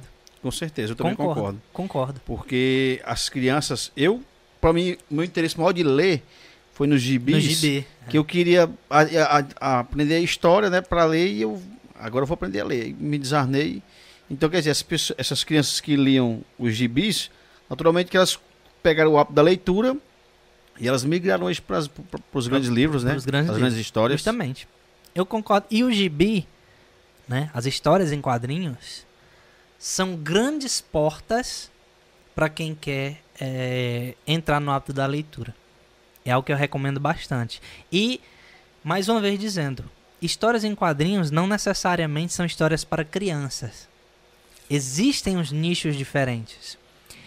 Como é que eu identifico a melhor leitura para mim? Procura uma leitura que é similar ao que tu gosta de assistir. Gosta de assistir um filme sobre tal coisa? Procura um livro que tenha aquela mesma temática. Ah, eu gosto muito de ficção científica. Existem vários livros de ficção científica. Eu gosto de, eu gosto de eh, assistir filmes mais adolescentes. Existem muitos livros eh, com temática adolescente, inclusive adaptações. Gostou de uma adaptação que você sabe que veio do livro? Experimenta ler o livro e comparar com o filme. Entendeu? Você- Talvez você crie até uma outra cena. Exatamente. Você cria uma outra Uma- perspectiva, uma outra, outra, outra, perspectiva. outra visão, né? Exatamente. Leitura por identificação. Eu tenho um Autocompadecida lá em casa no livro. E é bacana demais. Pois é. Tava falando aqui, mandar aqui um salve aqui pro seu Silveira, né? Teu tio. Tia Silveira lê muito, viu? Demais. Eu lembro, eu lembro que a casa dele era uma estante muito cheia de livros. Muito, muito, muito, muito. E é uma inspiração também, né, pra Com você? certeza, você vendo isso aí tudo. E é uma pessoa que, se eu parar pra conversar, amigo, pode. Pode, pode esquecer, porque se a gente começar a, a conversar, a gente entra num assunto e de repente a gente tá no outro. E a- no final da. Quando a gente tá pra se despedir, né? Cada um vai pra sua casa, a gente não sabe como foi que o assunto começou. entendeu? Que massa, é muito bom conversar com ele, viu? É, cara, deixa eu te perguntar uma coisa. Três livros Três lançados. Isso. Tu poderia falar um pouquinho, brevemente, sobre os dois primeiros, aí depois você pode esticar um pouquinho sobre o terceiro. E Beleza. daí com certeza vai surgir outras, outras, outros Beleza. sentimentos aqui, outros pensamentos, outros, outras perguntas. Dois, dois foram Eu tenho dois Primeiro, o romances. nome dele. O primeiro é o Diário e as Violetas. É um romance escrito. é, 80% dele é em cordel. Cordel total, puro. Né? Onde vai ter cestilhas, vai ter a, a rima trabalhada. E a outra parte dele é a escrita de um. Como se fosse a escrita de um diário. Né? Dois protagonistas que se encontram, ao acaso, numa plataforma que tem uma, uma série de violetas plantadas, né? Os dois personagens vivem desafetos amorosos e só encontram verdadeiramente o significado do que é sentir o, o amor e estar num relacionamento quando se conhece. Distância. Basicamente essa é a história. Apesar de ser uma história que a gente tem outras referências no clichê, mas é um clichê escrito de outra forma. O segundo livro, ele é um livro que ele não é romance e ele não é cordel. Então ele já quebra esse paradigma. Ele é um livro que eu escrevi logo que eu comecei a participar de grupos de estudo na faculdade e é onde eu compartilho todas as técnicas que eu aprendi para aprender as coisas. Então, é um livro onde eu compartilho é, técnicas de economia de tempo para você não ter trabalho acumulado. É um livro onde eu compartilho como é que você divide o seu dia para que o seu dia verdadeiramente ele possa render. E também um livro que vai proporcionar às pessoas que lerem aprenderem aquilo que há muito tempo elas querem aprender. Seja tocar um instrumento, uma, uma nova língua, é, enfim, o que elas queiram aprender. Esse segundo livro se chama Por que não aprendemos? Uma pergunta, por que não aprendemos? Aí no livro eu digo por que, que a gente não aprende. Massa, que massa. Muito E- interessante. E esses exemplares aí, você só encontra também lá na plataforma Só na plataforma clubedeautores.com. Basta procurar pelos nomes dos livros. Tem o link na bio, né? Tem um link na, na bio do meu Do Instagram. Instagram. Eu achei super interessante essa parte aí do, do segundo livro também. O primeiro também é legal e bacana demais. E assim, tem muitos outros livros pra ser lançado aí. Você tem história pra caramba pra tocar pra frente. É tu se. É, pra se ter essa, essa inspiração, ela varia de fases da vida também. Pra- é, foi uma mudança, né? Sim. Uma mudança de, de direção, assim. Sim. Se você calcular bem, o primeiro tem uma, uma, uma missão e o segundo já tem outra, é, distinta uma da outra. É, além disso, existe uma, uma forma, é, como se fala, existe um melhor momento também para ter essa inspiração? Eu queria saber se existe algum horário legal para escrever, se, se no seu caso a madrugada é melhor, a tarde é melhor. Uhum. Conta aí para nós saber, para ver como é que funciona isso aí. Se eu te disser que em relação ao horário variou muito de um livro para o outro. O primeiro livro que eu escrevi, que foi o Diário e as Violetas, o melhor horário que eu tinha para escrever ele era pela manhã. Inclusive porque ali no quintal da minha casa, quando você vem no, do, outro lado como quem vai pro conjunto, tinham algumas violetas. Então, se eu saísse para comprar pão, eu via essas violetas. Então, durante toda a manhã, eu eh, escrevia esses livros. O segundo livro já foi mais no período da noite, porque era o horário em que eu estava fazendo as minhas atividades e eu observava o que que rendia, né? O que qual era a técnica que eu usava para aprender alguma coisa. E eu, quando eu me vinha a ideia, assim, olha, isso aqui é interessante. Eu aprendi isso aqui de maneira mais fácil, então vou compartilhar essa técnica, vou escrever sobre isso. Então foi mais período da noite. E esse último, né, que eu publiquei, ele também foi à noite. Fui no horário da noite, mais ou menos 6 horas da noite. 6 horas da noite eu, tirava pra, pra escrever. É, Gilberto, esse novo livro, o título é A Garota para Quem Escrevo. Isso. Me diz uma coisa, é, quando tu tá escrevendo é, uma história como essa, aí, claro, você pensa nos personagens, né? Eu acho que você até idealiza. Eu acho que se você fosse fazer desse livro uma peça de teatro, ou até mesmo um filme, você já tinha mais ou menos a noção de, de como seria a atriz e o lugar que, que, que se passa a história. Tu também imagina, porque a, tem um resumão aqui que tu colocou que diz assim, ó.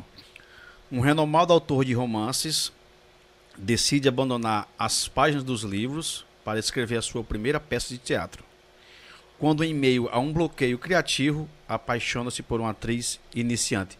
Cara, quando eu li isso aqui, eu nunca fui lá, mas eu só imagino Londres.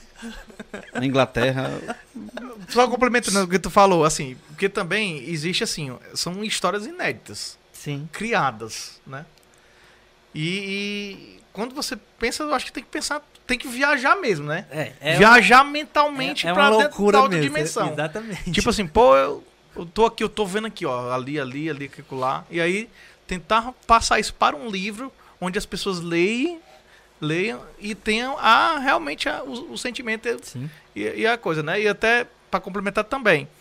Existe muito daquilo de você não parar de pensar. Eu acredito que a pessoa que faz um livro, escreve um livro, ele não deixa de pensar nesse livro. Eu, meu pensamento. Uhum. Então, qualquer horazinha vaga, se tu tiver numa palestra, numa coisa, eu vou ali no banheiro. Ixi, eu acho que eu tô lembrando aqui do livro.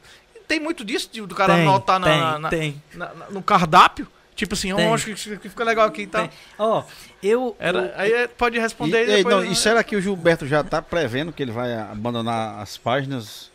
Vai decidir entrar pro teatro, né? Tá Ó, tudo aberto, né? Eu acho que tá aberto. O cara que escreve. Eu vou, eu vou, até, eu vou até te mostrar uma coisa aqui, ó. Pelo, pelo meu celular mesmo. É, você falou de. Eu tô em algum canto, eu tenho uma ideia. Se eu tiver em algum canto, né? Acho que, que não, não vai dar pra ver muito bem daí. Mas é assim, ó.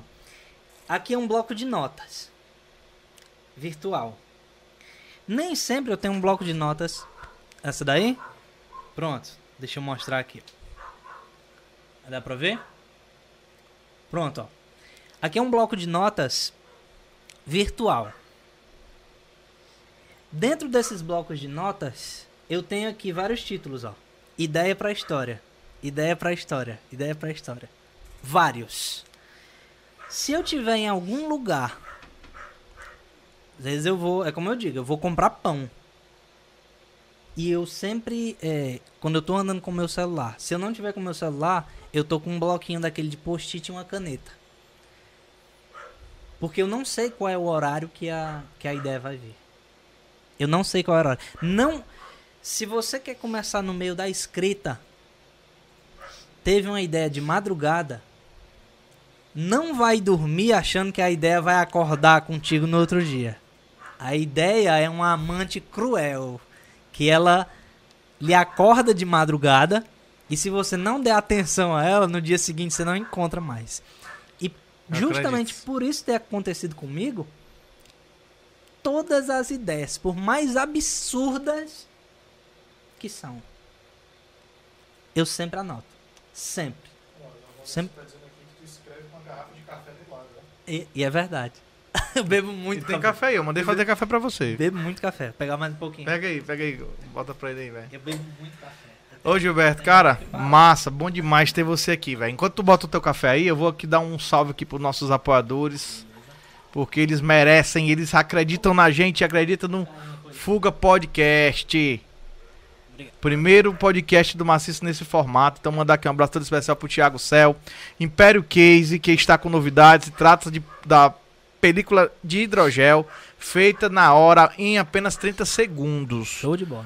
É uma máquina lá, faz todos os cortes para qualquer modelo de aparelho, película autoajustável, anti-impacto, que não quebra, proteção total para o seu aparelho. E a Império, Império Case também agora vai funcionar lá em Fortaleza.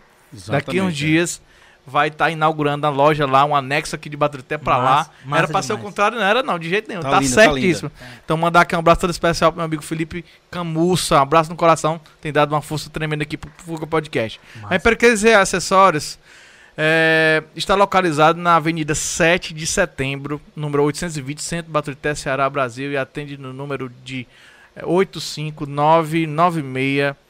é, 85996 é, 359138. Fale com ele mesmo, com o Felipe Camussa, caba bom da peste mesmo, forrozeiro. Rafael Cabeleireiro, Tempero Grill, pessoa do Zé Walter, dando um apoio gigante a, a nós aqui também.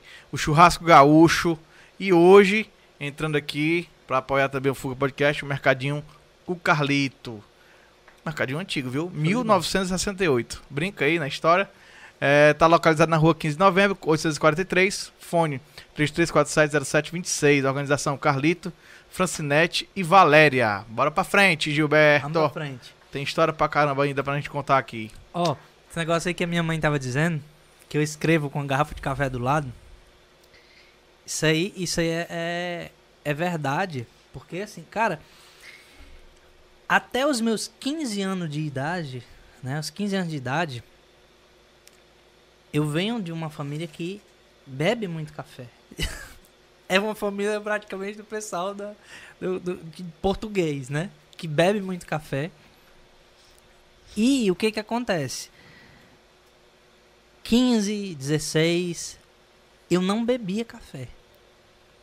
Eu não suportava nem o cheiro do café. Aí o que que aconteceu?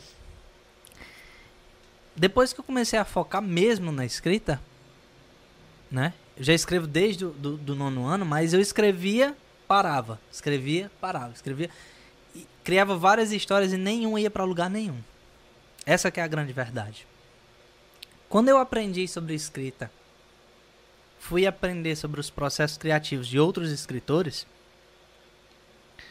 eu sentei um dia e até no trabalho, né? Eu nu- nu- na hora do, do intervalo e à medida que eu tava lendo, de maneira involuntária, botei uma xícara de café do lado e à medida que eu fui lendo aquilo, eu comecei a beber. E bebi o café de maneira inconsciente. E eu comecei a escrever no mesmo dia, e eu escrevia um pouco, parava, bebia um pouquinho de café.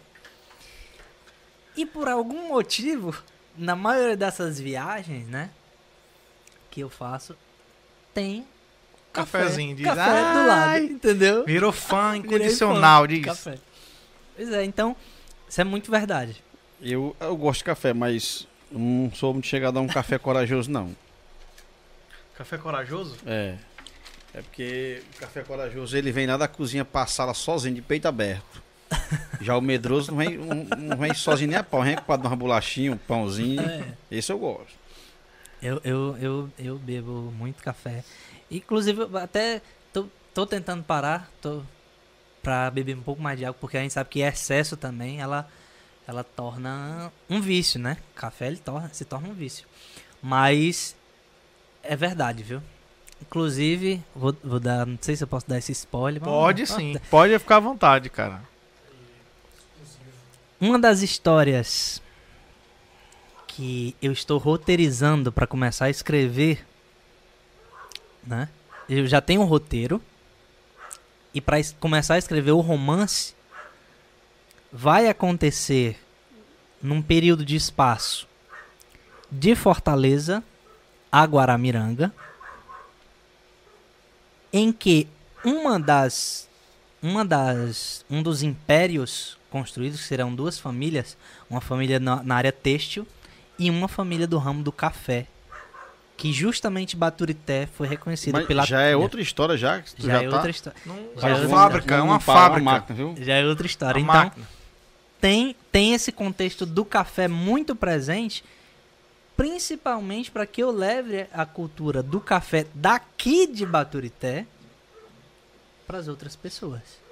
Entendeu? Massa, cara, muito massa. Então, É uma É, coisa... Por falar em essa combinação, é, realmente café combina com a leitura, né? Aqui em Baturité, é, um, um amigo me falou, eu não vou dizer o nome de quem me falou e nem vou dizer aonde é. Mas um amigo meu me falou que aqui em Baturité está chegando um empreendimento que vai ser um café juntamente com uma livraria, um espaço para leitura. Que massa. massa demais. Eu não vou dizer quem é e não vou dizer aonde é, porque eu, eu tenho um negócio comigo. Eu não espalho conversa de grupo de WhatsApp.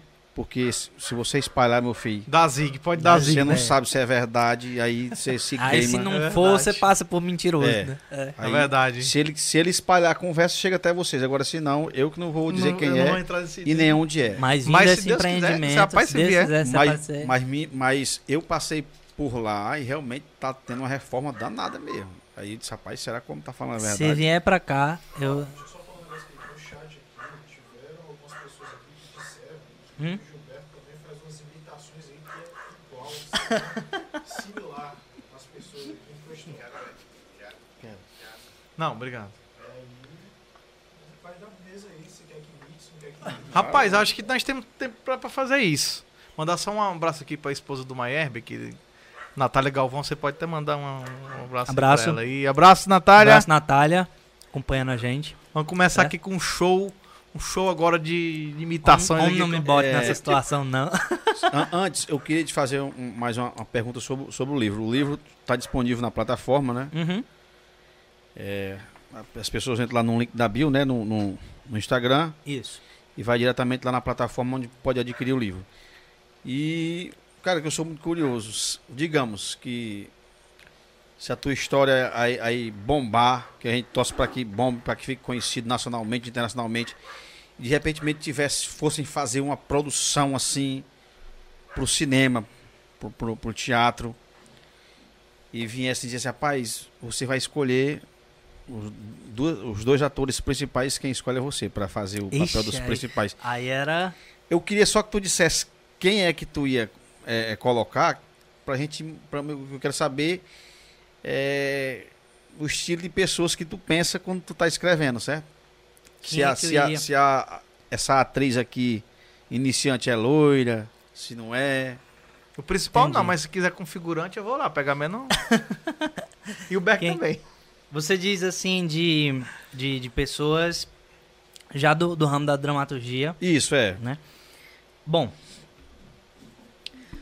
Opa, eu derrubando aqui o microfone. Ó.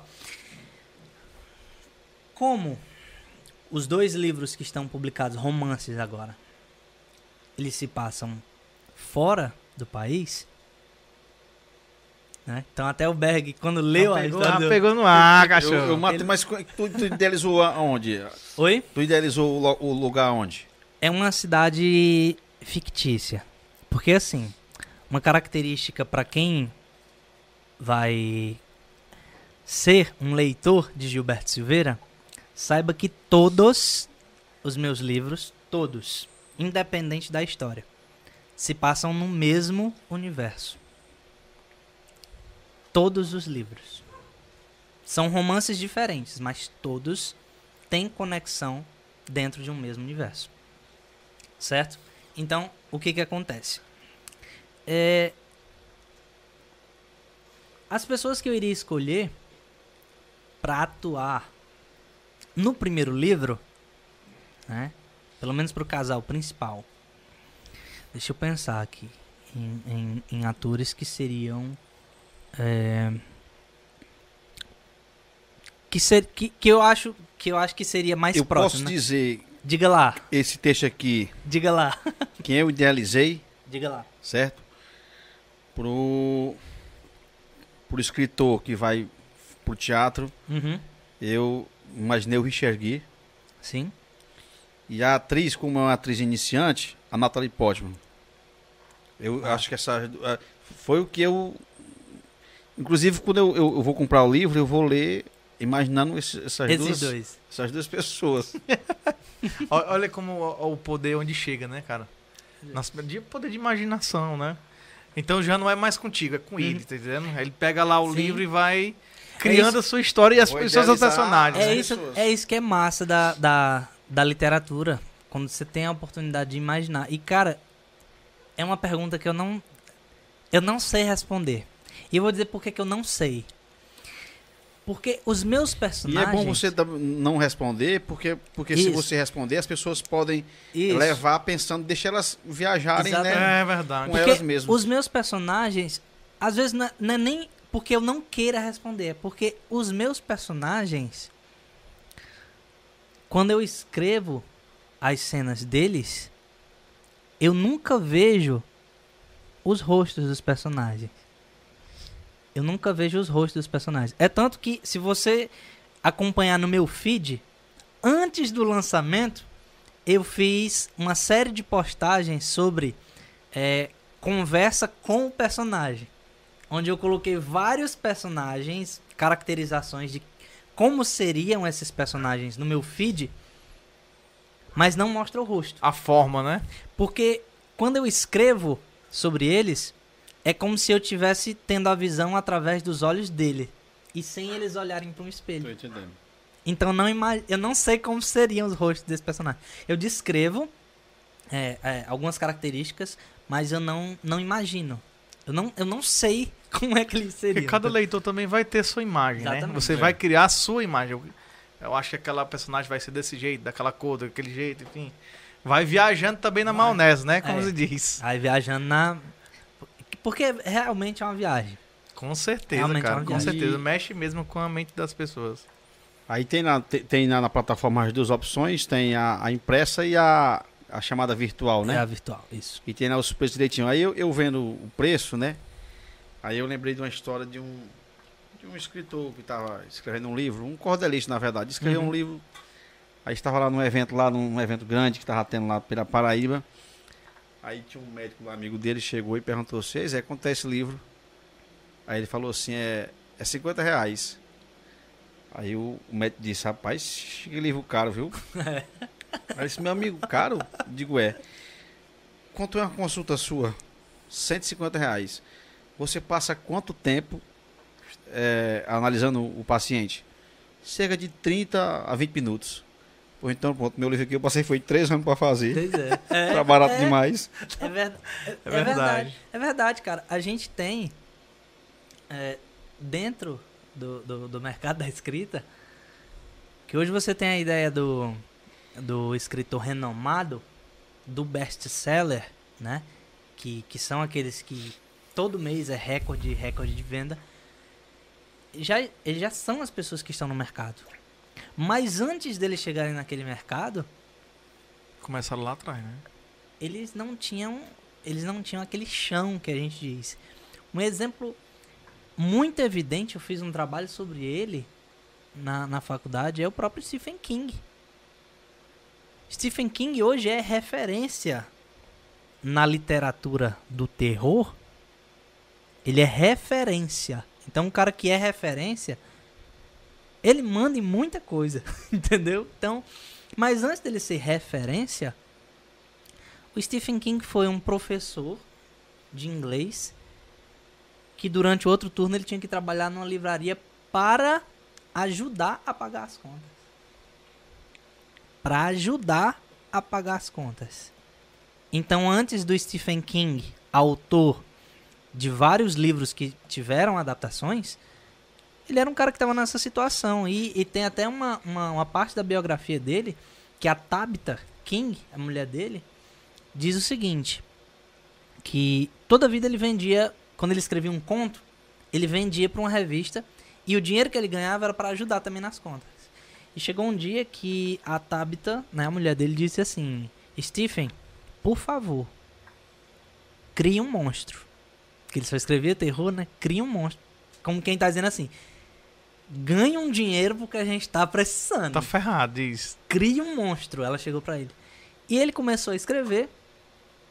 Escreveu, trabalhou na escrita desse monstro sobre é, uma ideia de uma garota com problemas, atormentada pela mãe, com poderes psicocinéticos.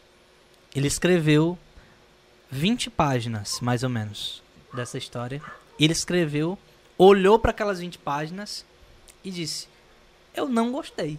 Amassou e jogou no lixo. Caraca, muito tempo aí. Amassou e jogou no lixo. No que ele jogou no lixo, ele ficou com aquele negócio na cabeça dele, de que tava com um bloqueio criativo, ele não conseguia criar, e você saber que você tem que pagar conta é algo que tira de você a concentração. E ele no sofá, desesperado, a mulher dele perguntou se ele tinha criado esse monstro. E ele disse que não conseguiu.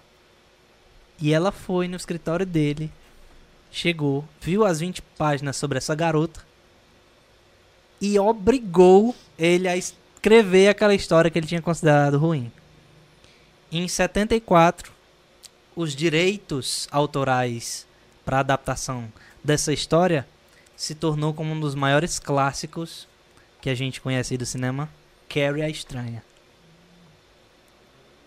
Então, Carrie a Estranha, a ideia que o Stephen King odiou escrever a princípio, foi a história que tirou ele da classe C É. Ela pra onde ele tá hoje. Entendeu? Fica uma lição daí, É né? tanto que se você abrir o livro Carrie, você vai ver a dedicatória de como é que tá lá. Ele colocou em palavras simples. Para Tabita, que me meteu nisso e me ajudou a sair. Entendeu? Então daí você vê que o escritor, até ele se tornar reconhecido, a gente conhece o Stephen King através do primeiro romance dele, que foi Carrie, mas antes dele escrever o primeiro romance, ele escreveu milhares de contos. Penou, né? Penou bastante, entendeu? Então é um caminho, cara. É um caminho. Entendeu? É, tudo, tudo vem. Todo mundo precisa de uma inspiração. Aquele filme, eu esqueço o nome, que acho que foi protagonizado pelo Johnny Depp, que ele é um escritor, ele não consegue fazer nada, aí ele vai para aquela praça, aí vê aqueles meninos brincando, né? Uhum. Aí o bichinho tá aqui debaixo do banco dele, "Cê, o capitão Gancho vem me pegar, né? Aí ele teve a inspiração naquelas crianças, de ali mostra como teria sido criado né, o Peter Pan. Peter Pan. Tem que Sim. ter a, a inspiração, né, cara? Com certeza. Eu posso. eu vou fazer uma pergunta aqui pra ti, que eu tava pensando aqui. Diga lá. É, nós todos estamos no mesmo barco, a questão da pandemia e tudo. Eu queria saber da tua visão a respeito desse período que nós passamos, relacionado à tua área da- da- de livro, de escritura, de, de escrever da e tal. O que que, qual a tua percepção? Tu acha que que essa área foi muito importante assim? Ela sofreu muito ou ela teve a sua importância também? Eu acredito que eu vou dizer a minha a minha o que eu penso. Eu acredito que foi foi onde também as pessoas procuraram talvez um eu não sei, eu queria eu acredito que foi bom para a área, entendeu? Assim, não Uhum. que seja boa pandemia, que é uma desgraça, mas eu queria saber Entendi. a tua visão, tua visão como Entendi. escritor, se o que que tu acha do, do da dificuldade que tu passou? Eu acho que teve, eu acho que teve pessoas que que era, são produtores de livros, são escritores, que até chegaram a, a falecer, né, também. Sim, sim. E deixaram talvez a última obra, não sei, o pensamento desses últimos anos, eh, eles foram muito loucos na gente, Uhum. né? Pensamentos de não saber o dia da manhã mesmo, assim, sabe? Com certeza. Com Aí eu certeza. queria saber a tua visão como escritor, mesmo você sendo um caba jovem e tudo, mas também. Eu queria ver, fale aí pra nós pra gente saber o que, é que você acha aí. Assim, é, esse momento agora da pandemia, para muitos artistas, foi um divisor total de, de águas. Mas a pandemia, ela criou, principalmente nós brasileiros, que somos, somos um, um povo que tem essa capacidade de adaptar, adaptar-se às situações, né? As situa principalmente as situações difíceis Se reinventar, se né? reinventar, eu acredito que o salto artístico e produção artística teve uma ele se ressignificou para os artistas. Como por exemplo, a gente tem na música a partir do momento que o cara é músico e ele tá em casa sem poder fazer a apresentação dele, vou citar um exemplo muito próximo o cara se tornou produtor musical. Entendeu? A oportunidade, uma, uma digamos, uma infeliz oportunidade, né? Porque a gente foi forçado a ficar dentro de casa. Mas ainda assim, uma oportunidade de você ficar dentro de casa e aprender fez com que muitas pessoas descobrissem que conseguiam fazer outras coisas que antes, não parando em casa, elas não sabiam que conseguiam fazer. No meu caso da escrita, estar em casa direto fez com que, até por terapia, eu necessitasse, fazendo até uma A referência, fuga, o refúgio, né? um refúgio, uma fuga dessa realidade. Tanto que todas as histórias escritas até então, todas, inclusive a última que eu publiquei agora, ela não se passa no contexto pandêmico. É como se fosse uma realidade onde isso não aconteceu.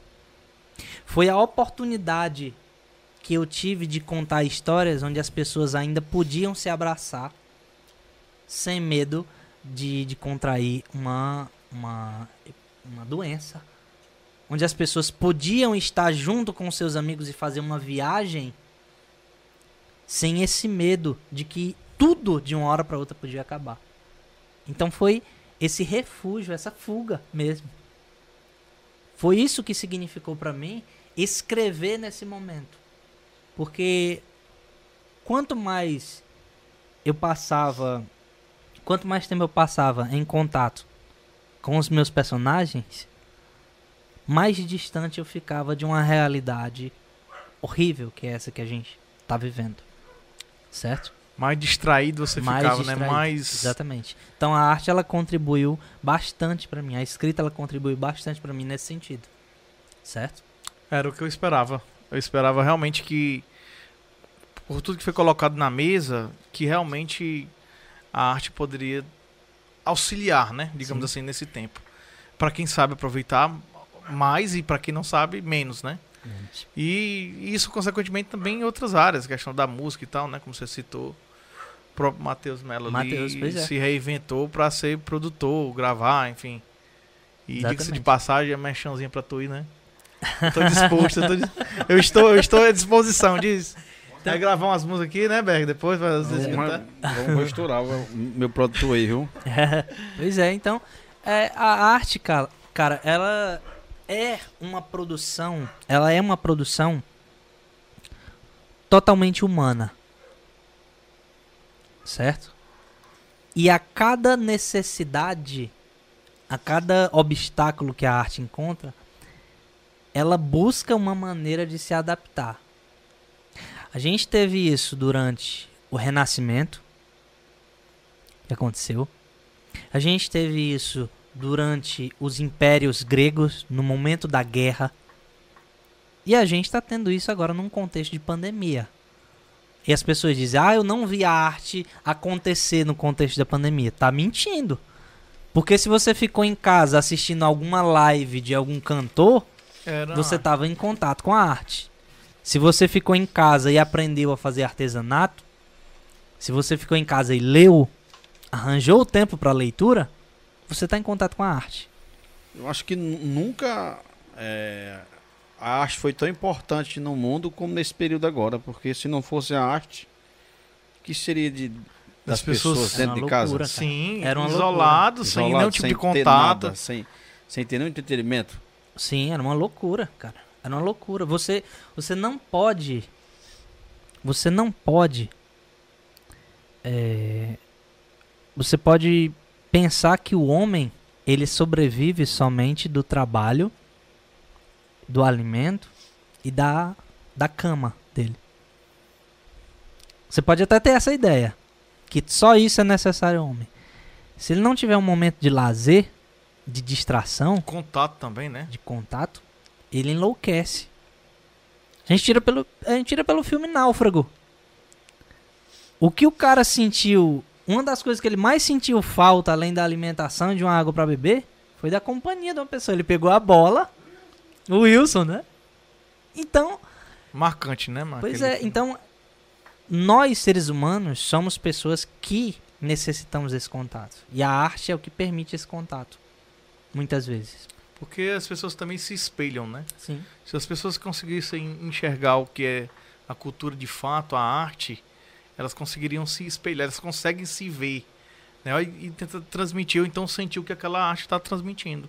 Seja numa dança, Certeza. seja numa música, seja num, num acorde, seja num repente, seja num, num- num próprio.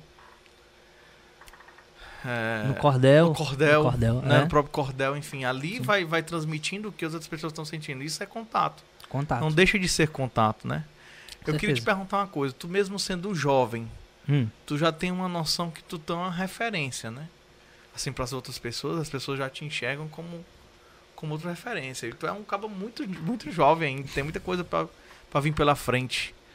Eu tenho, eu, eu tenho orgulho de você, você ser Obrigado. daqui, não negar isso, que é importante. O projeto Fuga, ele visa muito isso. Eu sempre gosto muito de dizer, né, que, que a gente tem que tentar mostrar a nossa região o melhor que a gente tem para ser para melhor, para melhor mostrar tudo, né? sim. Em especial Baturité. Então você é um é nosso, original, né? Original de fábrica. Original daqui de Ano Baturité. 1995. 95. tá novo demais ainda, viu? E aí é legal, é muito bom a gente tá é, tocando essas ideias aqui, porque as pessoas também vão passar a te conhecer um pouco mais, Sim.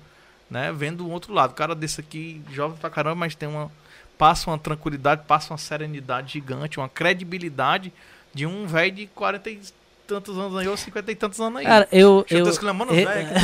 É, pois, cara, eu digo assim.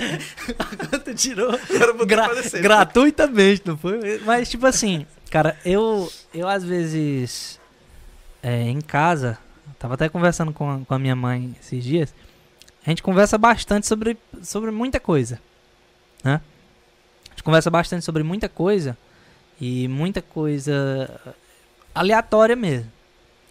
E esses dias eu tava falando pra ela que às vezes parece que eu nasci numa época errada. Em que sentido? Eu sou o tipo de cara que às vezes pensa em escrever carta. Por mais que, que eu não saiba se o correio vai entregar, mas. Eu sou o tipo de cara que gosta de flashback. Entendeu? Muitas vezes, né? A não ser que eu, que eu, que eu esteja realmente é, sem contato nenhum. Às vezes eu busco deixar as redes sociais lá. Teve um período aí que esse, por exemplo, esse meu perfil no Instagram agora, ele é novo, ele é recente. Que eu criei para participar de uma live que eu tinha sido convidado, mas eu não tinha Instagram, não tava usando o WhatsApp. As pessoas que queriam conversar comigo, elas ligavam. Porque eu sinto muita é, falta dessa ideia de conversa de calçada. Eu cresci nesse contexto. Entendeu? Sou do, eu sou do, do Mondego, mas vez ou outra eu tava pela rua São Paulo. Matheus se lembra disso. Pra conversar o quê? Água, mas. Conversar besteira. Conversar coisa assim. É, falar de, de, de disco voador, entendeu?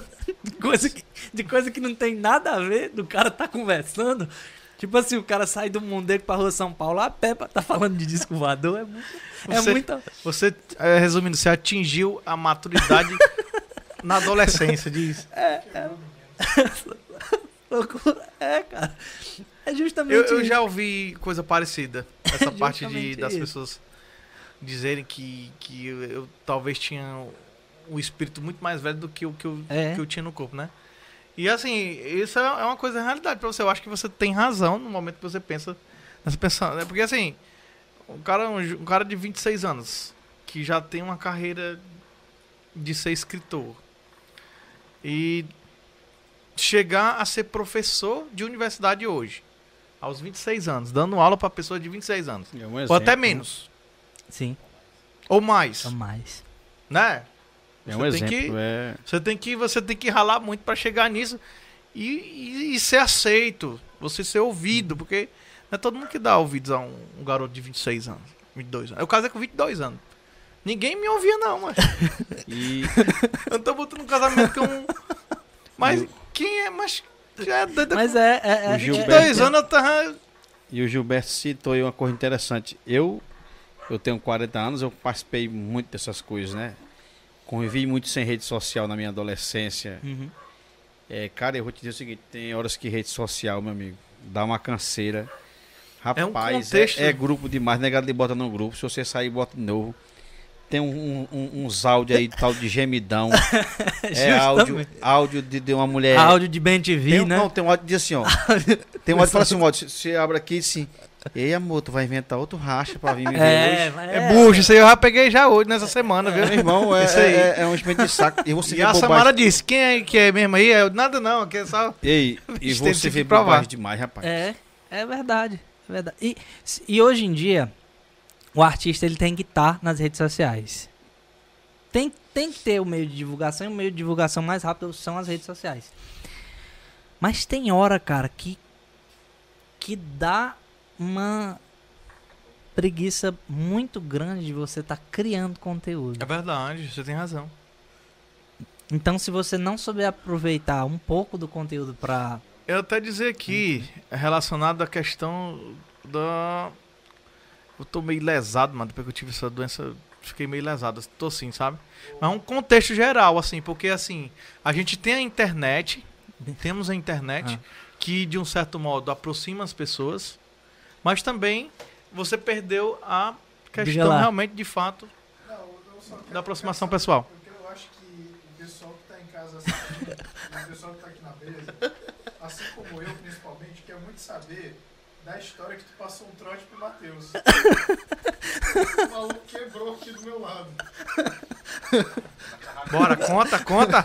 Conta que nós estamos aqui pra ouvir. Cara, eu sempre gostei muito de contar história, cara. Eu sempre gostei muito de contar história, a gente sabe que passar trote é errado. A gente sabe, né? Quando a gente chega numa, numa certa idade, a gente descobre que, que é errado. Mas é assim. Mas é assim. O Matheus ele tá até rindo aqui agora, mas porque foi assim. Como eu digo que eu sempre gostei de contar história,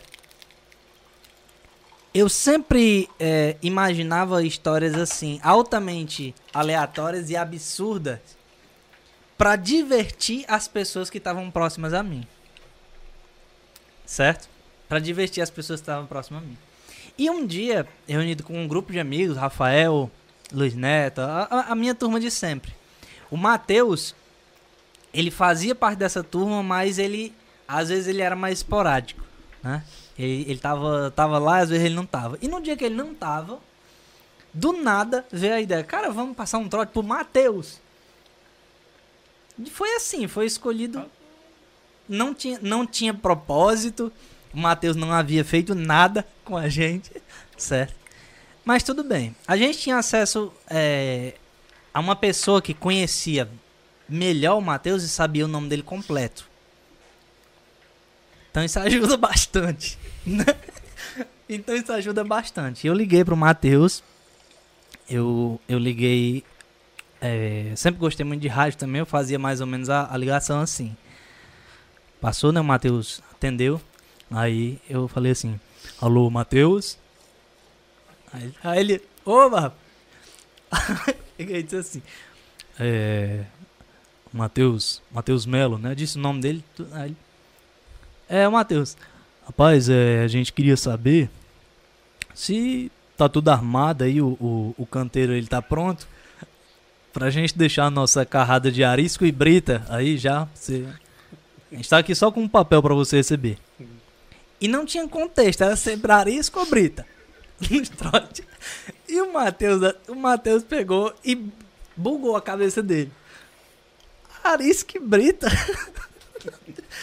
Aí ele pegou e disse assim, como assim arisco e brito pra receber? Aí ele pegou e disse assim, aí disse assim, você não é o Matheus? Aí disse o nome dele todinho, né?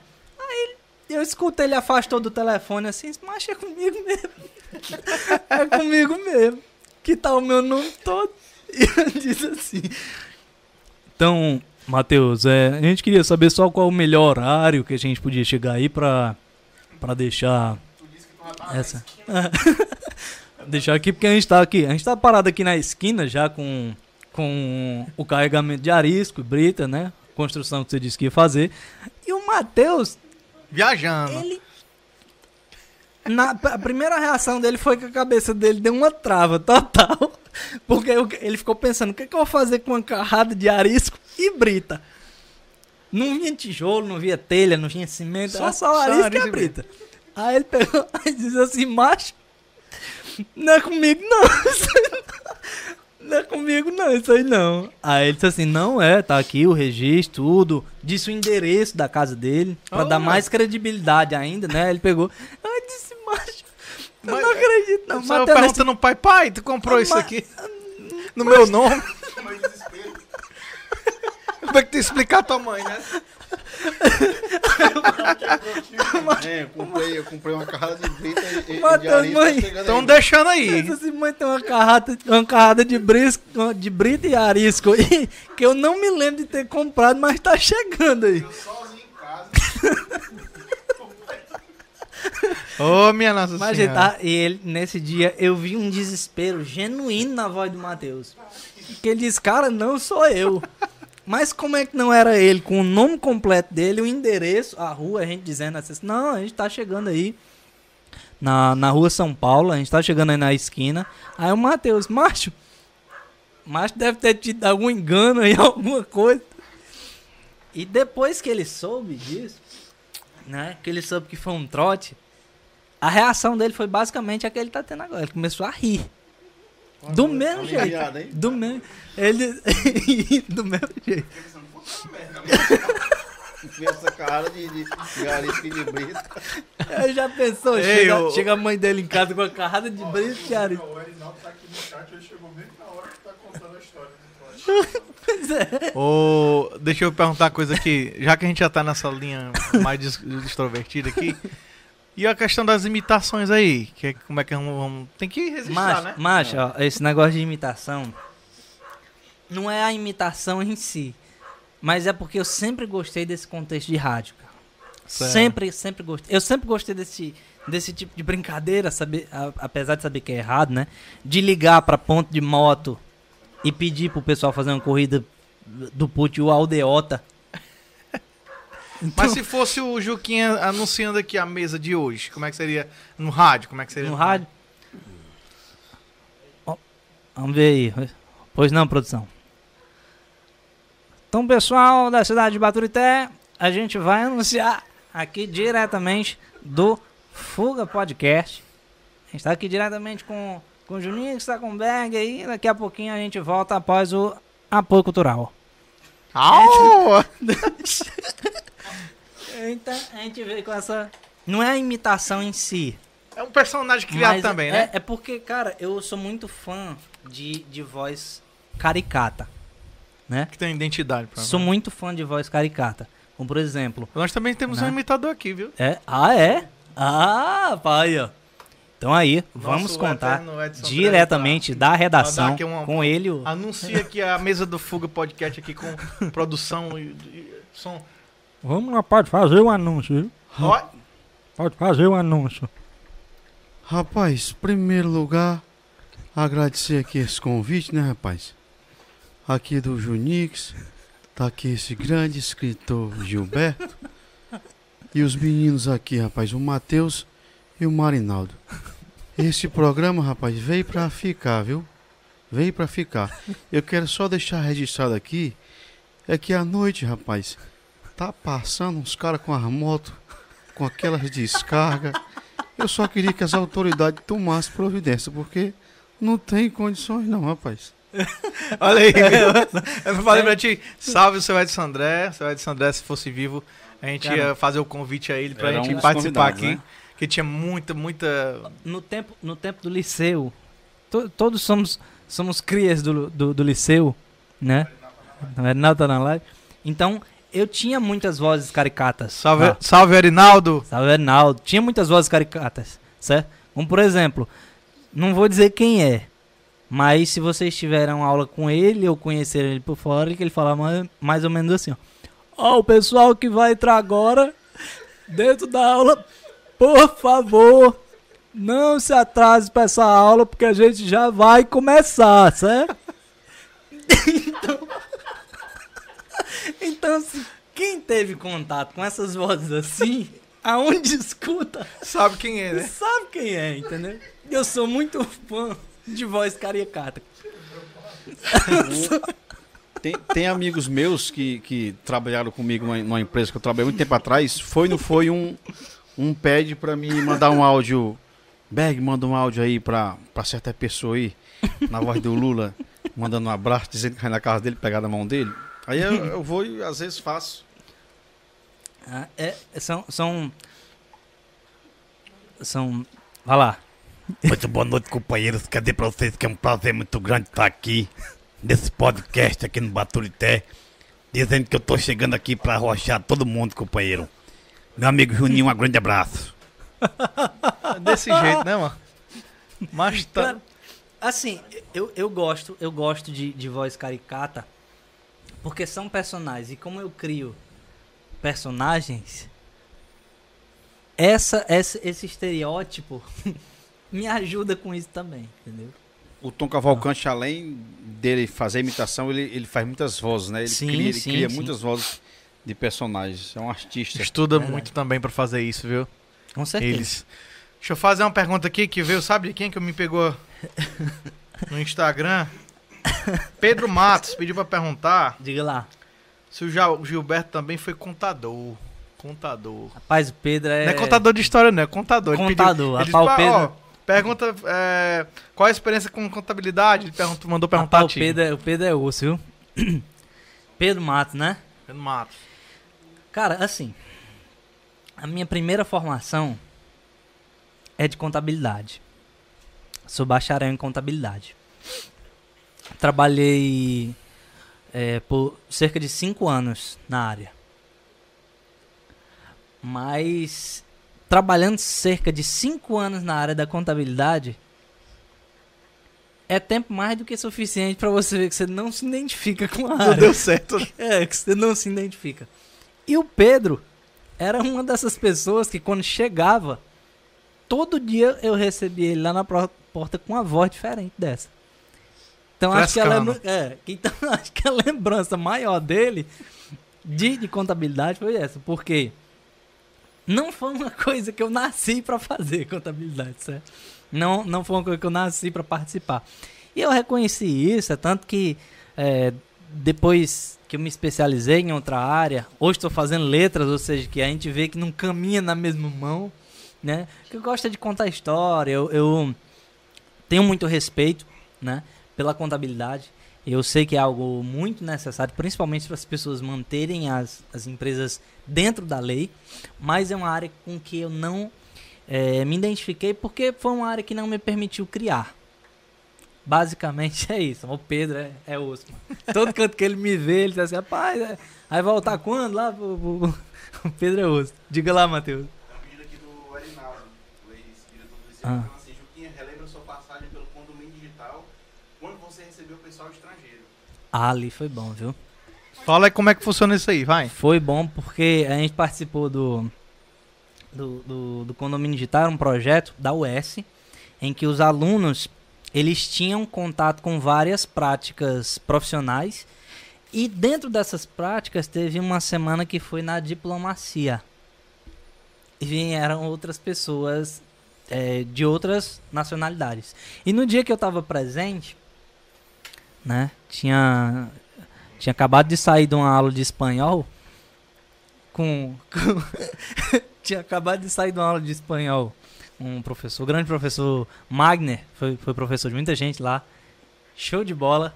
Então, tinha acabado de sair de uma aula de espanhol e o Magner, ele era um cara que ele ensinava, achava muito massa a maneira dele de ensinar, porque ele ensinava e conversava às vezes na enquanto ele estava falando, ele colocava a língua es- espanhola No meio do meio- português. No meio do, do português, assim, pra que a gente se acostumasse com o espanhol. E eu fui nessa onda também. Eu fui por essa onda também. E o espanhol é muito mais difícil de falar do que o inglês. E eu não digo isso por, por dizer, não, cara, mas é porque língua latina, ela é muito difícil. E esse pessoal chegou e eles falavam espanhol. E é- no que eles falavam espanhol, é, precisavam de uma pessoa para fazer perguntas a eles. E os professores fizeram algumas e passaram essas perguntas para os Alunos. alunos. Aí- E eu, ah, eu, como eu não podia ver uma vergonha que eu já queria passar, aí eu, eu peguei e fui fazer uma pergunta para esses diplomatas, né? A primeira pergunta deu certo, a segunda deu certo. Quando partiu pra terceira. Quando partiu para a terceira pergunta, eu usei um pronome que lá eu não sabia que era ofensivo. Eu não sabia disso. Faz a pergunta, viu? Pra gente não, saber. Não, não, não vou nem lembrar, não, mas era mais do... Mas eu não sabia disso, que era ofensivo. E não vou dizer que, isso- que isso aprendi na aula. Não, não aprendi. Mas é porque, como eu tinha curiosidade das palavras, eu vi que era um pronome de tratamento. Eu disse, não, tem esse pronome é pra usar, né? e eu usei quando eu falei, cara, a cara de choque dos diplomatas. Tem que dizer, Eu pô. não, eu não lembro exatamente qual era o pronome, mas não sei se era era era vosotros ou nosotros, uma coisa assim. Não foi nem pelo pronome em si, mas pela maneira que eu falei, que eles olharam assim, aí olharam pra mim, aí olharam pros professores, Rapaz. aí olharam pro, pro pessoal responsável do condomínio digital e responderam, né? Eu tô achando que tinha respondido. Mas não, então responder tá, tá de boas, o quê? Quando, quando saiu da, da, da reunião, ele. Um do- dos diplomatas falou isso, dizendo assim, como quem diz, traduzindo pra nós, ele dizia assim, rapaz, aquele. Você usou. Você, a maneira como você falou, a gente achou é, um pouquinho diferente, um pouquinho mais, mais rude, né? Vamos, usar essa. Vamos usar essa, essa palavra para não dizer erro de alguma coisa, né? Então, eu percebi que eu não tinha dom pro, pro espanhol. e o Hernaldo ele não esqueceu desse episódio, apesar das duas primeiras perguntas ele dado certo. Mas é basicamente isso. Eu, eu- cara, eu não podia ver alguma oportunidade assim de, de, de Passar vergonha, passar né? vergonha que eu queria passar. O Reinaldo disse que o pior desses visitantes barra diplomatas eram patrocinadores do projeto. Pronto. Ah, meu Deus do Eita, céu. Aí, rapaz. Boa, boas Olha cartas foi- dá de boa- de Ó como boas-vindas, hein? Ó como foi que ficou bom o projeto. O ambiente, Olha hein? como foi que ficou bom o ambiente. Né? Mandar aqui um alô. Essa- Essa aqui? Arnaldo. Marnaldo. Tá aqui? Mandar aqui um salve a todos que estão nos assistindo. Se você ainda não se inscreveu na, na página do. Do Fuga. Se você ainda não se inscreveu na página do Fuga Podcast, vai lá, se inscreve no nosso canal, ativa o sininho e dá um like. Faz com que a Fuga vá tomar um rumo sem rumo aí. A Fuga vá pro mundo. No mundo vá pro meio do. E aí, mandar aqui também um abraço todo especial e dizer pra galera dos cortes. Não temos problema em cortes. Pode cortar, mas espera a gente acabar o episódio. Tá tudo direitinho lá no YouTube aí você faz seus cortes aí, dá tranquilidade. Senão vai tomar um strike lindo e bonito e maravilhoso. Show de bola. Aquele Então, strike. é só para dar esse aviso. A gente estamos chegando nos nossos finalmente. E eu queria aqui é, mais uma vez agradecer de fato Gilberto, escritor, Silveira, Beck Tavares. Tamo E eu junto. vou. Agora eu vou passar aqui uma coisa na TV. E aí eu. alguma- Algumas coisas que eu peguei sua aqui. Ih, rapaz. E aí a gente vai o- comentar em cima O dessas fumo. nessas ideias aqui. Da gente falar um pouquinho sobre Você esse cabra. Ainda bem, ainda, bem que não, ainda bem que eu não tenho um Twitter. Esse caba safado chamado Ainda bem que eu não tenho um Twitter. Gilberto Silvaira. Aí, ó. Silvaira? Peraí.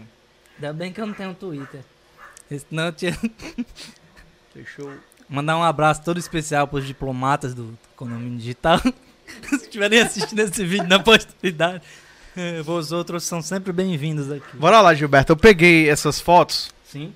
quando a gente faz, fazer um, um- um- um- breve comentário ou relato, sei lá o que, é que você acha. F11, né?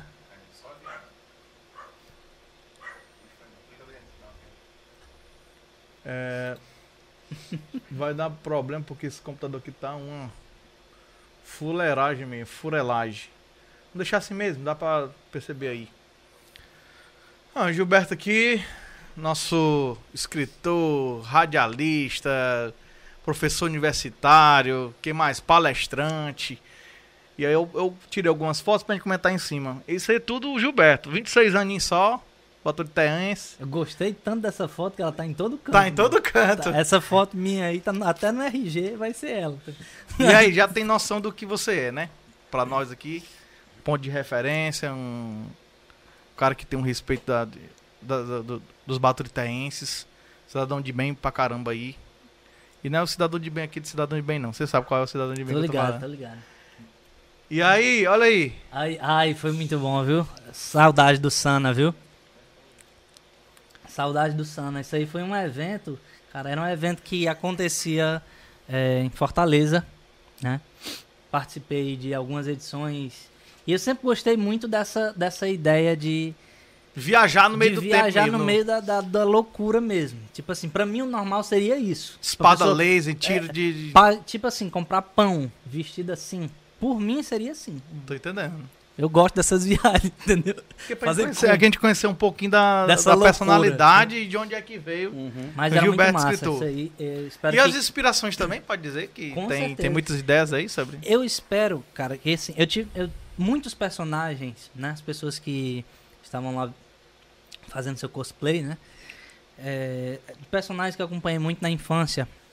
E a, a oportunidade de você estar próximo de, de pessoas que trazem esses personagens E também que tem o mesmo sentimento. né? ter o mesmo sentimento, você saber que você não tá só no mundo, você saber que, que você não é só no mundo em, em gostar dessas coisas, é muito bom.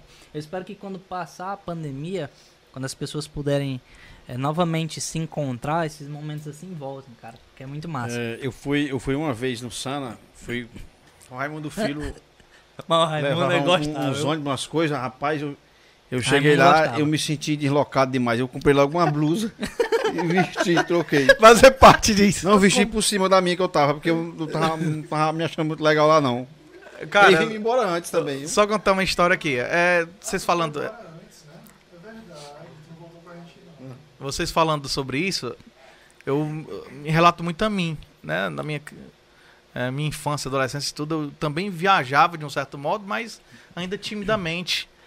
E assim, quando a gente vai se tornando adultos e dono de casa, enfim, pai e tudo, e preocupações vão chegando, você não vai tendo tanto mais tempo, então vendo mais brilho que existia numa brincadeira. Sim, sim. Não é uma brincadeira, é uma brincadeira assim, porque você consegue se imaginar, consegue se imaginar com, com forças sobre, sobrenaturais e tudo. E quando você vai ficando mais velho, você vai perdendo esse brilho. Eu tô, eu tô sentindo isso em mim, sabe? E, e não é necessariamente você precisa perder. Sim, É um sentimento que eu também tenho, tô desenvolvendo, tô tentando me reajustar e dizer que não tem até aquela, aquele ditado que diz, né, que a, a alma nunca envelhece, que né, o corpo nunca envelhece, ela depende da alma que cada um tem, né? Então talvez isso seja até uma lição pra mim hoje, estar aqui discutindo sobre isso e eu achei interessante, eu digo, ó, vamos foi tentar ver de onde é que veio forma, a formação dessa personalidade, né? Ou a Aí fui- loucura, né? Então peguei essa ideia, né?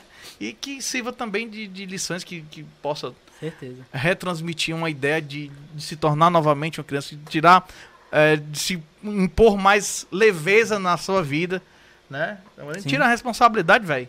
A preocupação ali, a preocupação acolá, sabe? E nem Sim. vale a pena. Quando a gente parte daqui, deixa tudo aí. Deixa a preocupação, deixa a energia sem pagar dentro de todo mundo. Verdade. Né? Então é mais ou menos nesse contexto que eu, que eu digo. Vou Entendi, buscar isso. Entendi. A gente, pra gente tentar era explorar muita gente, era muita gente, você vê, essa ó. ideia. E é muita gente que, É se, muita gente. que se espelha ni- nisso, né? Assim, tipo assim, que tem essa como referência. e, enfim, eu quero participar desse evento aqui é quando tiver massa, funcionando. é. Eu, eu, uma viagem que eu fiz, né? Eu tive a oportunidade de me encontrar com o Jaspion. É. Aí, De, de todo montado e tal. Mas eu viajei na, na maionese. E eu, Muito bem feito. Eu disse, puta, que foda, velho. eu acho que no dia que a gente oportunidade foi, eu devo ao o cara que canta as músicas do Jasper, acho que ia fazer um show lá, né, nesse dia. O Raimundo, ó, o Raimundo ele furou uma fila pra pegar um bottom, Eu fui viu? no- Lá no Sun. ele furou uma fila pra pegar um bottom. Vamos pra outra. Vamos lá. Vamos, vamos pra outra. Eu também peguei essa, eu, é o mesmo dia, a mesma roupa, né? Sim. Mas tem aqui uma, uma uma frase que você escreveu, né? E inclusive você falou isso no dia de hoje, na mesa em outro contexto, mas você falou, ó. Uhum. Lembro de quando as máscaras eram apenas opcionais, quando as pessoas podiam olhar para os sorrisos e também estarem bem próximas. Quando tudo isso passar, espero poder rever rostos desconhecidos, trajados dos personagens vindo direto do imaginário de um grande autor. Então, era mais ou menos nesse contexto que a gente Sim. queria impor. É verdade, cara. As máscaras elas, elas eram opcionais, né? Sim. E, quando, e, e tem a frase do final, né? Que diz que tu nunca tinha se encontrado com a Larquina. A Larquina é gente boa, né? Do jeito que eu tô vendo aí. É, viu? Então, Ela pelejou pra tirar uma foto comigo segurando a marreta e eu não deixei. E assim, A foto é minha, que aí tá com essa marreta só. aí, aí você reafirma o que você tá dizendo aí, né? Sim, com certeza. Porque, assim, cara, esse evento do, do, do Sana, ele era organizado sempre pela Fundação Nipônica, em Fortaleza. E ele dava a oportunidade das pessoas, né, revisitarem um pouco do que fez parte da infância delas. E apesar de ser um evento onde tem pessoas trajadas de personagens, em sua grande maioria, as pessoas que estão lá dentro são pessoas dessa faixa etária de 20, 22 anos, 25 anos. As pessoas mais velhas. E as crianças que você vê lá dentro estão acompanhadas por pais que tiveram esse contato com esses personagens na infância. Falou aqui, eu já sou filho do Sana. Agora o sonho é levar meu filho pro Sana. Sim, Olha aí. sim. Pois é. Que massa. Vamos pra Muito frente. massa. Vamos, vamos- Vamos pra frente. Pronto. Ah, você tem aquela frase do desejo. E, e esse dia aí, pra tu foi legal? Conquista, total. Conquista total. Foi a primeira dose? Primeira dose. Tá até a camisa aí, a camisa do, da, da Sony aí do Playstation. Foi uma, uma conquista mesmo, né?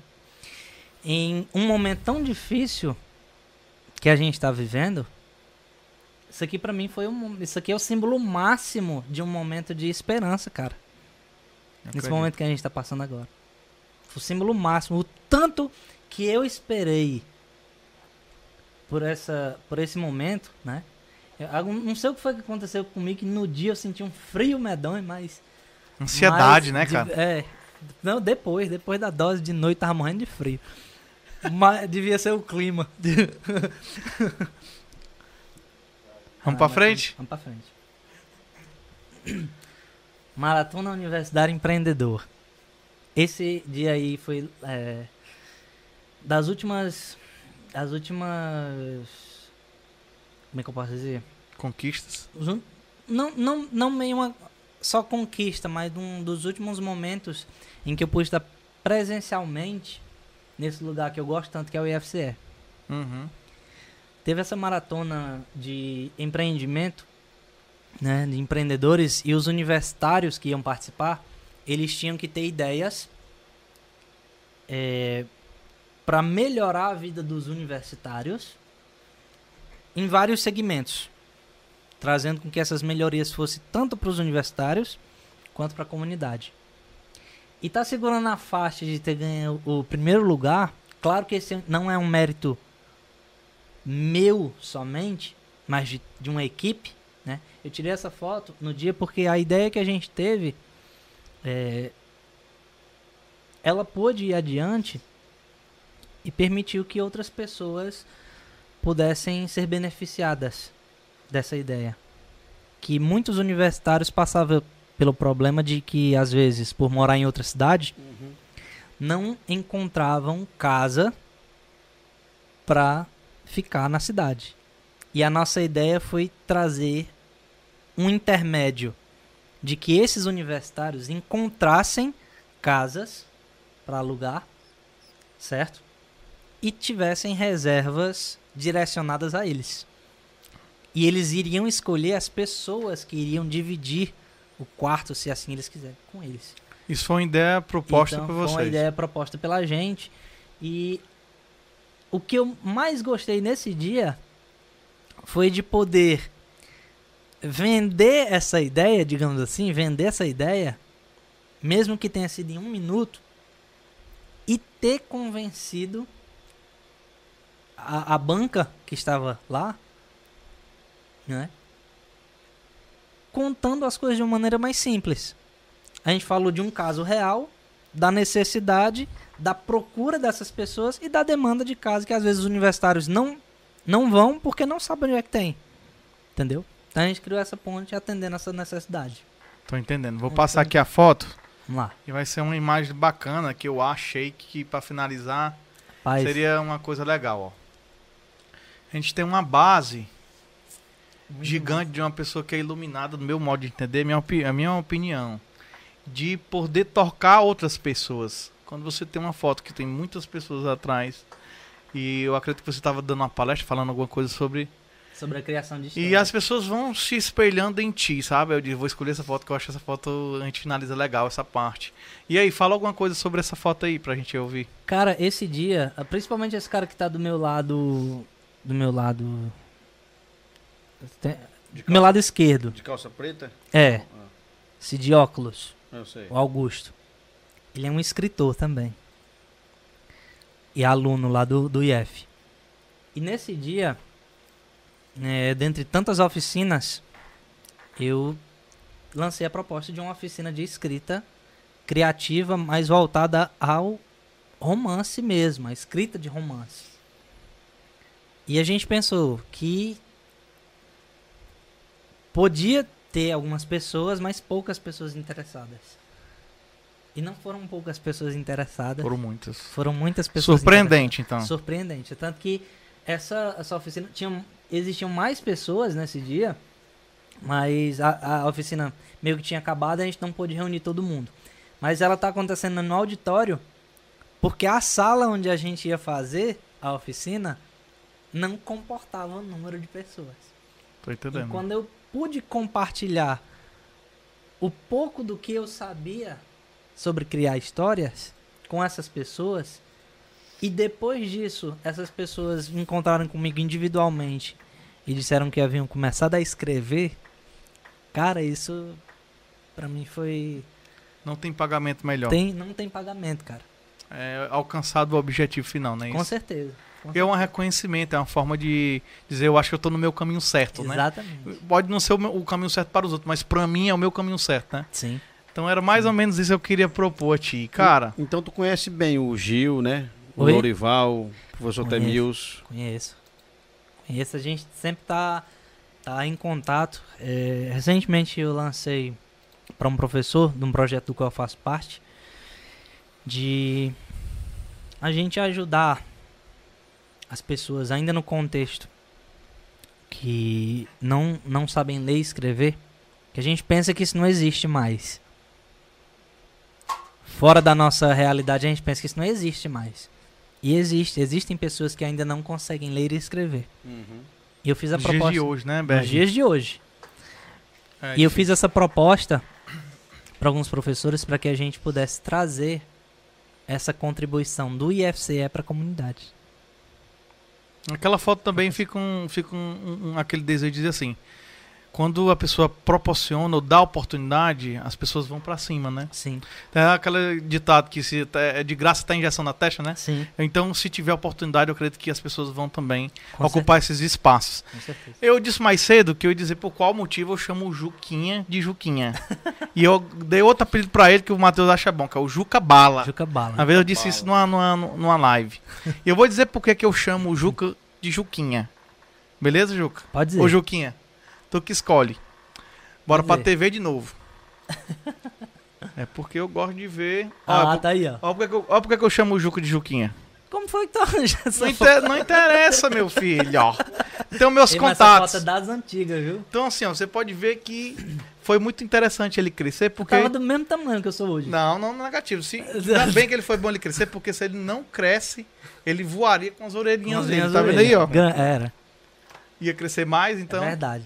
Então, assim, ó, por isso que eu chamo esse cara de Juquinha. Ele é Juquinha pra mim, porque eu conheci ele desse tamanhozinho aí. Olha a relíquia ali, o telefone ali, ó. Então, É, então é eu mesmo, me ó. sinto altamente velho. Eu me sinto Exatamente. altamente ultrapassado à frente dele, viu?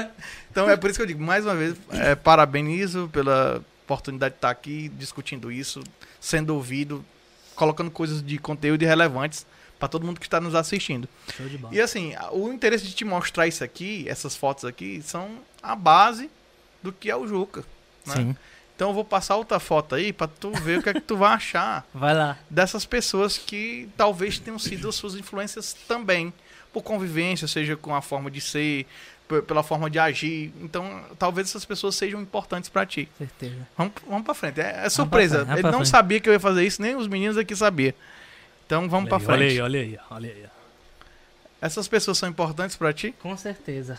Minha, minha avó, é, minha avó ela já estava num, num momento mais difícil, né? Da, da vida dela.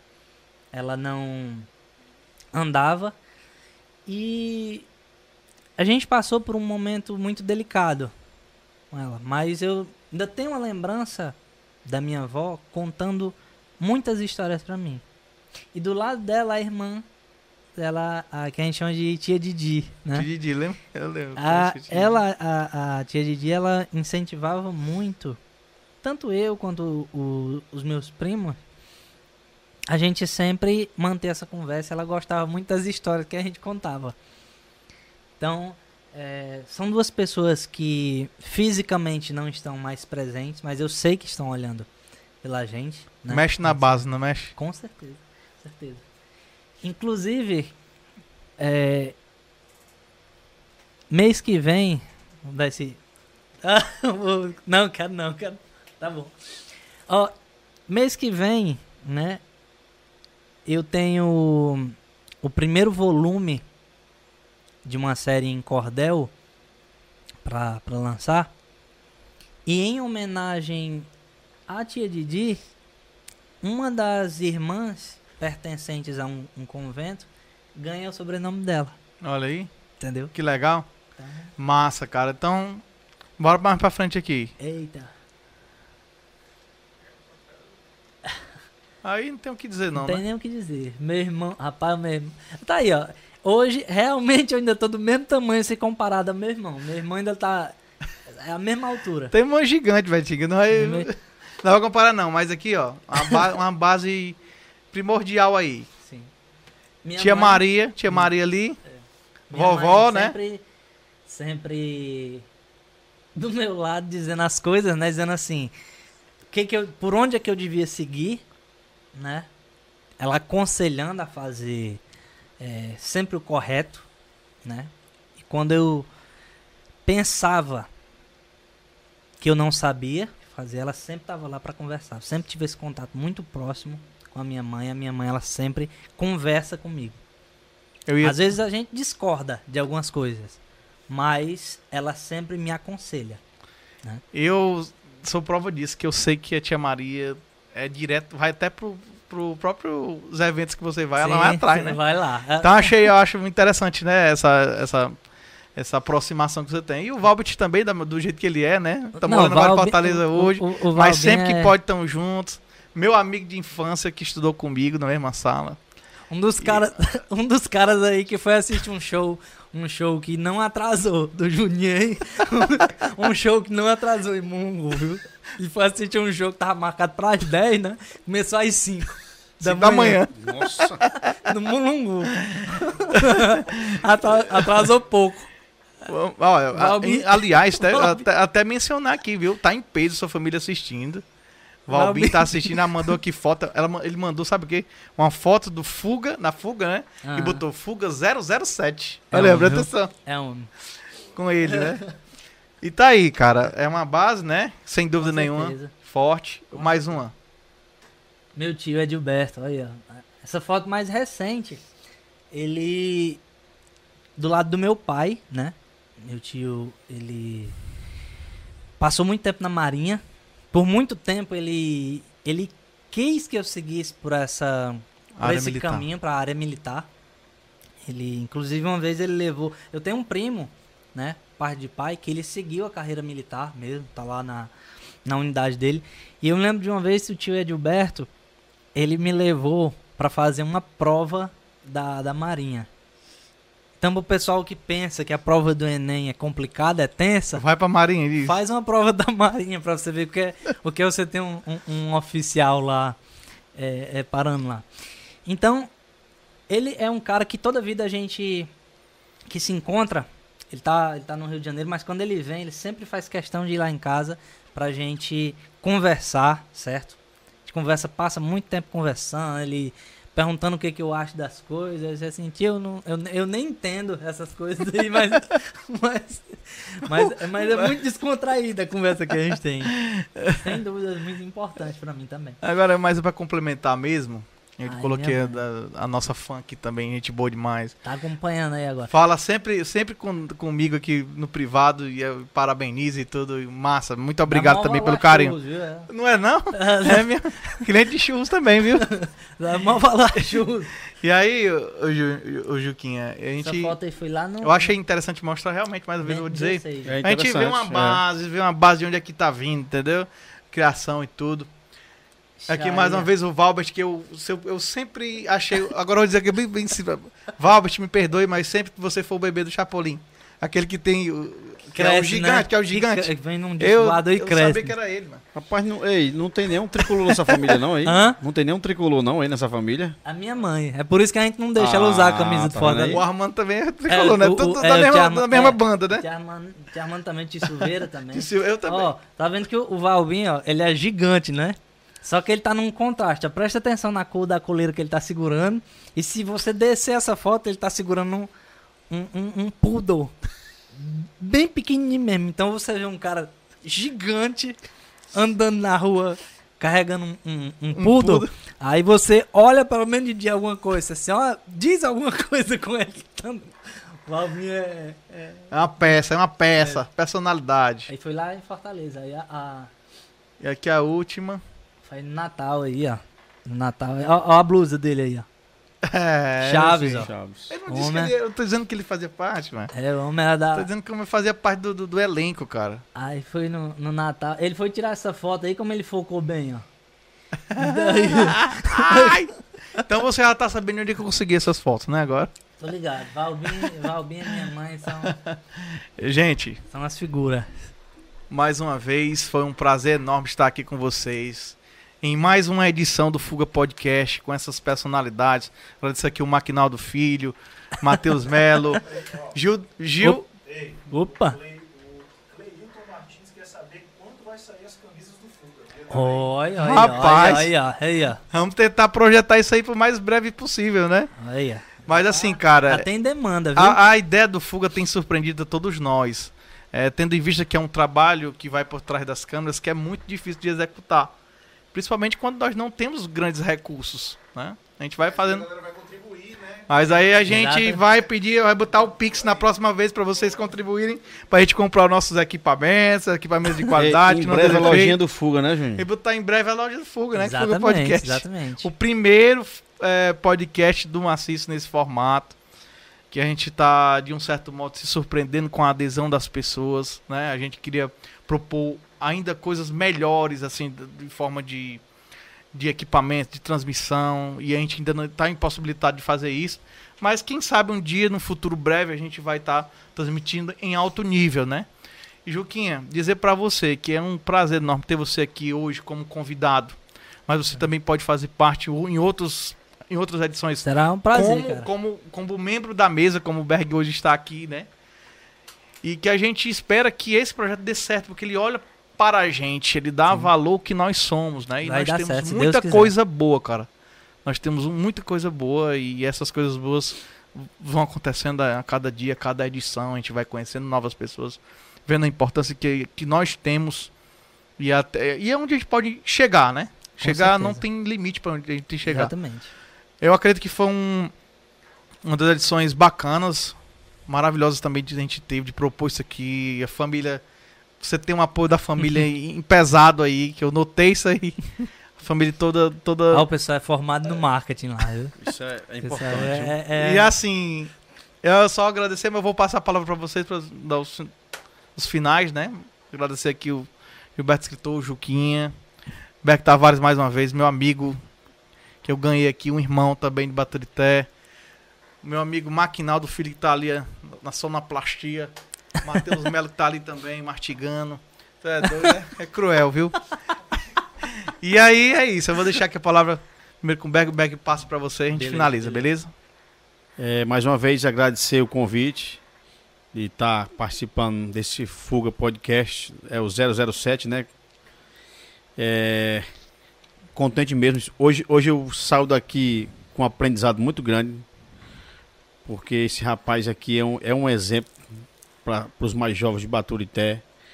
Quero parabenizá-lo pela sua insistência na, na- na leitura. pela insistência em, em- em estar escrevendo num mundo hoje que as pessoas pouco valorizam. Você é um exemplo, cara, viu? Muito satisfeito de ter conhecido você hoje. Espero que a gente saia daqui amigos. E o meu livro, quando chegar aí, eu vou pedir pra você dar uma dedicatória bem bacana, viu? Pode deixar. E agradecer o Marinaldo, que também está aqui. Agradecer aqui o Matheus Melo, grande músico. E mais uma vez, obrigado. E Juninho, o que precisar, a gente tá aí, meu filho. Viu? Porque der e vier. Gilberto. Show de bola. Cara, assim, mais uma vez agradecer pela oportunidade que você não tá oferecendo somente a mim, mas a oportunidade que você tá oferecendo ao maciço de Baturité. Porque esse trabalho, cara, que você tá fazendo aqui, ele é um trabalho que ele faz com que as pessoas de Baturité valorizem os produtos, os filhos de Baturité. Então, eu agradeço muito a presença, tá na, na sua companhia, companhia do, do Berg, companhia do Matheus, que achou pouca graça hoje, companhia do Marinaldo, que tá ali cuidando dessa parte técnica. Então, agradeço muito. Espero voltar outras vezes aqui, como você diz, é, compor, né? Mesmo conversar, porque, cara, eu gosto muito disso aqui. Gosto muito disso aqui. Você sabe que eu acompanho, você sabe que eu tô lá. Tô tirando foto, tô. Sim, Então, sim. Acho essa oportunidade que eu tô tendo aqui de falar um pouco do meu trabalho, falar um pouco de mim, serve para que as pessoas saibam que aqui em Baturité existem representantes na literatura, existem representantes na comunicação e na cultura no geral. Então, muito obrigado, viu?